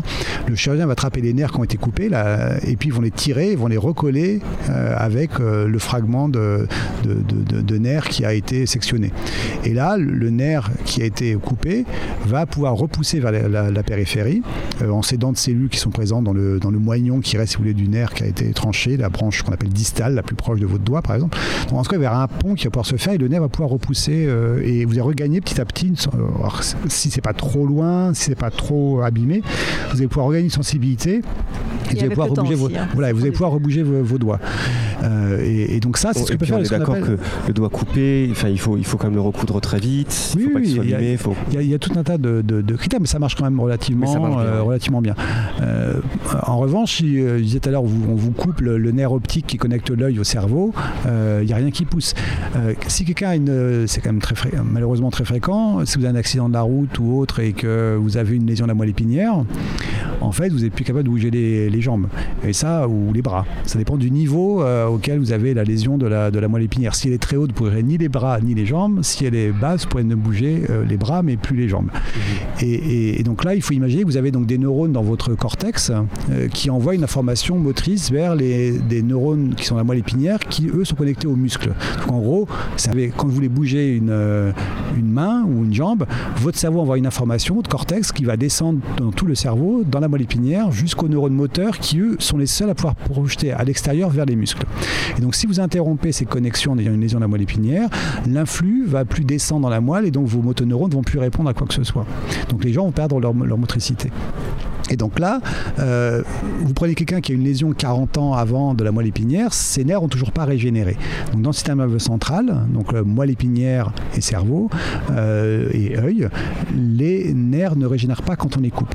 Et en plus, dans le cas de l'œil, c'est encore pire. Par exemple, si vous coupez les nerfs, le nerf optique, vous avez une lésion du nerf optique, vos neurones ganglionnaires, non seulement ils vont pas, euh, avoir le nerf coupé, les axones coupés, mais ils vont même mourir. Ils vont dégénérer très rapidement. Dans la moelle épinière, c'est pas le cas. Si on vous coupe les, nerfs dans la moelle épinière, vos, neurones, eux, euh, vont, vont pas forcément dégénérer. Donc quelqu'un qui a une lésion de la moelle épinière, 40 ans plus tard, vous allez avoir toujours ces nerfs coupés qui seront présents au même niveau, mais ils vont pas être capables de repousser. Et donc maintenant, il y a pas mal de travaux qui- il y a eu des, publications récentes assez, euh, assez intéressantes qui, qui ont montré qu'on pouvait éventuellement euh, permettre, de, encore une fois, de, par des traitements euh, pharmacologiques, de restimuler la croissance de ces axones qui ont été lésés, même très longtemps après une lésion. Alors dans des modèles de, souris principalement, mais il y a des travaux qui commencent à suggérer qu'on pourrait également le faire chez l'homme. Et puis il y a des approches, comme on l'a discuté un peu pour la rétine, qui se mettent en place maintenant, où par des stimulations électriques, on va en fait faire un, pont qui va passer la lésion. Donc en gros, vous allez pouvoir faire des stimulations auxquelles le cerveau est plus connecté. Ben, Qu'est-ce qu'on fait maintenant? On va mettre une électrode ou des, stimulateurs au niveau de la région basse qui est déconnectée du cerveau. Et puis on va connecter ces électrodes, alors c'est un peu simplifié, mais au niveau de votre cortex. Ce qui fait que quand vous allez voir bouger par exemple un bras, y vous pouvez voir sur internet des personnes qui ont eu des lésions, qui ne pouvaient plus bouger un bras, qui maintenant une électrode au niveau du cortex et vont décider de bouger le bras. Et grâce à ces stimulations, euh, donc l'information que la personne va, va- vouloir faire, il va avoir une stimulation électrique envoyée vers sa moelle épinière, elle va pouvoir bouger du coup le bras qui n'est plus connecté normalement à son cerveau. Et donc vous avez utilisé des aspects technologiques pour remplacer en fait le système nerveux central. Alors vous ne pouvez pas faire des tâches très complexes, mais une personne comme ça qui était tétraplégique, qui ne pouvait plus bouger son bras, va maintenant pouvoir, il y a l'apprentissage nécessaire, bouger son bras, attraper un verre et éventuellement boire elle-même, par rapport à être aidé par quelqu'un qui va lui faire faire euh, la totalité. Vous avez peut-être vu maintenant, il y a eu des, des- des travaux qui ont montré d'un d'un chercheur, alors il est français mais il travaille en Suisse, euh, pour des raisons bassement financières, son salaire est cinq fois plus élevé que ce qu'il aura en France, qui s'appelle Gré- Gré- Grégoire Courtine. Ah oui, et, et ça, Gré- et ok. Grégoire, lui, ce qu'il a, ce qu'il, ce qu'il a fait, alors il n'est pas tout seul, il travaille aussi avec des, des Américains, il, il a montré que des patients qui avaient, il avait d'abord travaillé sur le RAM, il a appliqué maintenant à l'homme, il a fait des, ils font des stimulations de la moelle épinière de ces patients-là avec des électrodes, et puis ça, encore, euh, on- les, les patients vont être capables de re- refaire des séquences motrices de marche. Alors ce qui est intéressant, c'est qu'ils se sont rendus compte que s'ils déconnectaient maintenant les électrodes, bah, les patients, alors ce qui n'était pas du tout attendu, c'est que les patients sont capables de nouveau de faire des séquences motrices de marche, même s'ils n'ont plus de connexion. C'est-à-dire qu'il y a un truc bizarre qui se passe, qui fait que le fait d'avoir fait des stimulations de ces patients-là euh, avec une machine ou une, une électrode, fait qu'il s'est passé un truc dans les circuits de leur moelle épinière et que maintenant, même quand ils sont plus connectés au- à l'équipement, ils sont encore capables, certains d'entre eux, d'avoir une amélioration de leur marche. Donc, en gros, il y a toute un- une idée qui est que dans ces lésions, ok, vous avez perdu une connexion de la moelle épinière, des fois il vous reste un peu de connexion, mais qu'elle marche pas très bien. Et donc, si on rajoute des drogues, on se fait des stimulations, on va réveiller des circuits qui étaient un petit peu dormants. Quand vous avez une lésion, l'idée c'est que les circuits, ok, il y a une coupure, mais en plus de ça, vous avez euh, euh, endormi le système, ça marche plus. Et là, soit par des stimuli, des stimuli électriques, soit par des molécules, on va être capable de, réactiver ces circuits dormants. Et est-ce qu'on ne pourrait pas jouer sur les facteurs de transcription en fait pour essayer de reproduire ce qui se passe dans le système nerveux périphérique, dans le système nerveux central c'est- pas que des facteurs de transcription. Maintenant, maintenant, maintenant on sait que. Alors c'est- c'est- Inhiber les, les facteurs répulsifs, évidemment, qui alors, il y a, y dans le système nerveux central, on pensait alors, euh, effectivement longtemps que si ça poussait pas dans le système nerveux central, c'est qu'il y a des molécules dans l'environnement qui bloquaient la régénération des axones. Il y avait des données qui allaient dans ce sens-là, notamment la myéline dont j'ai parlé euh, euh, au début, cette gaine qui entoure les, les- les axones. Et, euh, mais en fait, il y a des travaux qui ont, été faits. euh, principalement par un chercheur qui s'appelle Zigang He à Harvard, qui montre que c'est pas vraiment ça, c'est qu'il y a des molécules, si on les inactive en l'occurrence, ça va redéclencher un problème de croissance des axones. C'est-à-dire que les axones grossissent, poussent pas, c'est qu'ils sont plus dans le développement, ils ont perdu la capacité, ils savent plus comment faire. Et, là, ce qu'il a montré lui, c'est en gros, il faut imaginer, vous avez une voiture, vous avez perdu la clé. Donc vous avez votre voiture, vous avez un volant, mais euh, il n'y a plus la clé. Et donc lui, ce qu'il a trouvé, c'est qu'en inactivant une molécule, euh, que ce soit dans le cerveau, cortex ou dans la rétine, si vous changez, si vous inactivez cette molécule-là avec euh, un, un vecteur viral, vous l'injectez, vous allez être capable de redéclencher ce programme de, de- de croissance. Donc vous allez remettre la clé et les actions vont pouvoir pousser. Et donc ça, avec une seule molécule, ça marche. Donc il a des données où il arrive à faire repousser les axones sur des grandes distances simplement en changeant une molécule. Et donc, ça, ce serait bien comme approche. C'est une approche intéressante. Alors c'est pas pour l'instant, euh, ça marche pas à 100%, ça repousse mais pas suffisamment. Mais probablement que ça, combiné avec d'autres approches de stimulation ou autres, vont permettre encore une fois d'améliorer euh, la régénération. Donc si on prenait il y, a, il y a 15 ans, on allait dire un axone du système nerveux central ne peut pas régénérer, c'est pas possible techniquement, ça ne se passera jamais. Euh, et maintenant, euh, depuis 5-6 ans, Grâce bah, au progrès de la recherche. voilà, on sait que c'est pas vrai qu'on est capable de faire régénérer euh, certains axones. On sait qu'en en l'espace de 5-6 ans, euh, il y a eu des énormes euh, Avancées euh, technologiques, projets, euh, progrès, euh, où- euh, à la fois technologiques ou autres, qui font vraiment euh, on- la situation est clairement plus euh, euh, Les connaissances euh, plus ont intéressante, fait un enfin plus prometteuse maintenant qu'il y a euh, 5-6 ans. Voilà. Et qu'est-ce qu'on comprendra du, du- du cerveau euh, dans, à horizon de 10 ans, 20 ans, 50 ans euh, Partant de là, de ce qu'on sait maintenant et, et au regard de la vitesse à laquelle ça part, qu'est-ce qu'on pourrait. euh, euh, qu'est- Qu'est-ce qu'on peut euh, imaginer ou euh, penser? À refaire marcher tous les paraplégiques, tétraplégiques, euh, éradiquer tous les problèmes de, de la vision, je avoir pas une qualité peut- de sommeil euh, extraordinaire, Ah, des ça- rêves fabuleux. Oui, ça, ça, du coup, c'est un travail qui est plus imaginatif que. euh, Bah ouais, après, je sais pas si on pragmatique, peut- mais Qu'est-ce qu'on peut passer dans l'ordre du plausible sans pour C'est compliqué de valide prédire. C'est qu'encore une fois, si vous m'auriez demandé il y, a, il y a trois ans, qu'est-ce que moi-même j'allais faire dans mon équipe, et par exemple ces techniques dont j'ai parlé, de- d'imagerie, euh, de cerveau transparent, de différentes choses qu'on fait, de transplantation de, de cellules, etc., jamais j'aurais écrit ça dans un projet de recherche. C'est-à-dire que ça évolue tellement vite et de manière tellement euh, aléatoire, le hasard est très important dans ce qu'on fait, que c'est très compliqué de, de planifier ce qu'on va faire. Que- Et ce qui est très contradictoire avec ce qu'on nous demande régulièrement d'écrire des projets de ça, voilà. recherche. Mais on- tous les cinq ans, on est évalué en tant que chercheur euh, par des différentes instances. On dit faites vos projets de recherche pour les cinq prochaines années. Rien de ce que j'ai fait dans les trois dernières années était dans mon projet de recherche d'il y a cinq ans. Donc, donc en, gros, c'est compliqué. C'est-à-dire qu'il y aura des améliorations, c'est clair, dans plein de domaines. Mais il suffit d'une petite découverte quelque part. Euh, On a parlé de ce, ce truc Faut réorganiser. CRISPR-Cas9, de, de ces protéines fluorescentes qu'on met dans les souris. Tout ça, il y a 10 ans, il y a 10-15 ans, il n'y avait pas, ou il y a 5 ans, il n'y avait pas. Donc en fait, il y a plein de développements technologiques actuels, il y a plein de, dans différents domaines et qu'il faut juste euh, les saisir. Et puis, euh, mais, mais de dire exactement où on en sera dans 10 ans, c'est compliqué. On en saura plus, ça c'est clair. Euh, Est-ce qu'on va arriver à un moment où on n'approchera pas dans certains niveaux, enfin dans certains domaines, pourquoi pas Mais c'est quand même très compliqué d'avoir une idée de, oui, je vous dirais, ah, bah, on en saura plus, c'est clair. Mais je ne sais pas à quel point ça va progresser.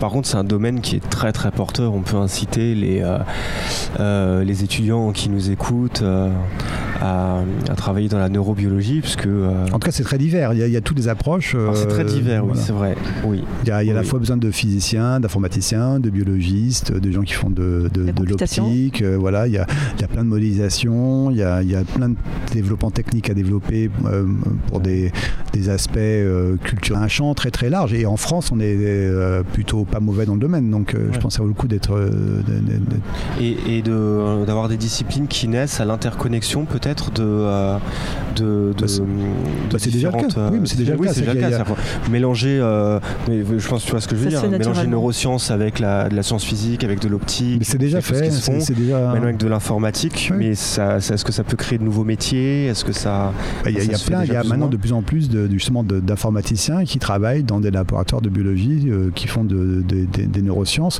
ou des informaticiens qui vont développer des logiciels pour euh, traiter les images que le nous génère. Donc il y a effectivement plein plein de, possibilités. Il y a, beaucoup de non-biologistes qui font beaucoup de travaux maintenant dans des domaines de la biologie. Euh. Je dis ça pour rendre hommage aux, ingénieurs du, Collège de France euh, qu'on salue, surtout qu'on a, a- il y a eu à l'occasion de la semaine du cerveau d'autres émissions et notamment une au Collège de France avec euh, toutes sortes de, euh, D'intervenants. de- ouais, de- de- d'acteurs de, la recherche, donc euh, animés par, par Armel. Donc, donc bon, les ingénieurs étaient, étaient pas disponibles, mais ça leur permet de, de leur faire un, un- salut amical. Et donc voilà, je trouve ça très intéressant de voir. Et, euh, et c'est- pas inintéressant d'ailleurs de finir là-dessus que euh, on, on- on crée comme ça des disciplines qui sont à l'interconnexion de, de différentes sciences et qui font émerger de. Tous pour travailler, pour avoir des résultats intéressants. Merci beaucoup. C'est à vous. Alain euh, pour, euh, pour ce temps euh, passé avec nous et ce, et ce passage donc à la Cité des Sciences euh, et de l'Industrie en direct. Et euh, revoici une annonce au moment où je conclus. Et ça Bah, merci pour bien. cette invitation. Merci beaucoup Armel.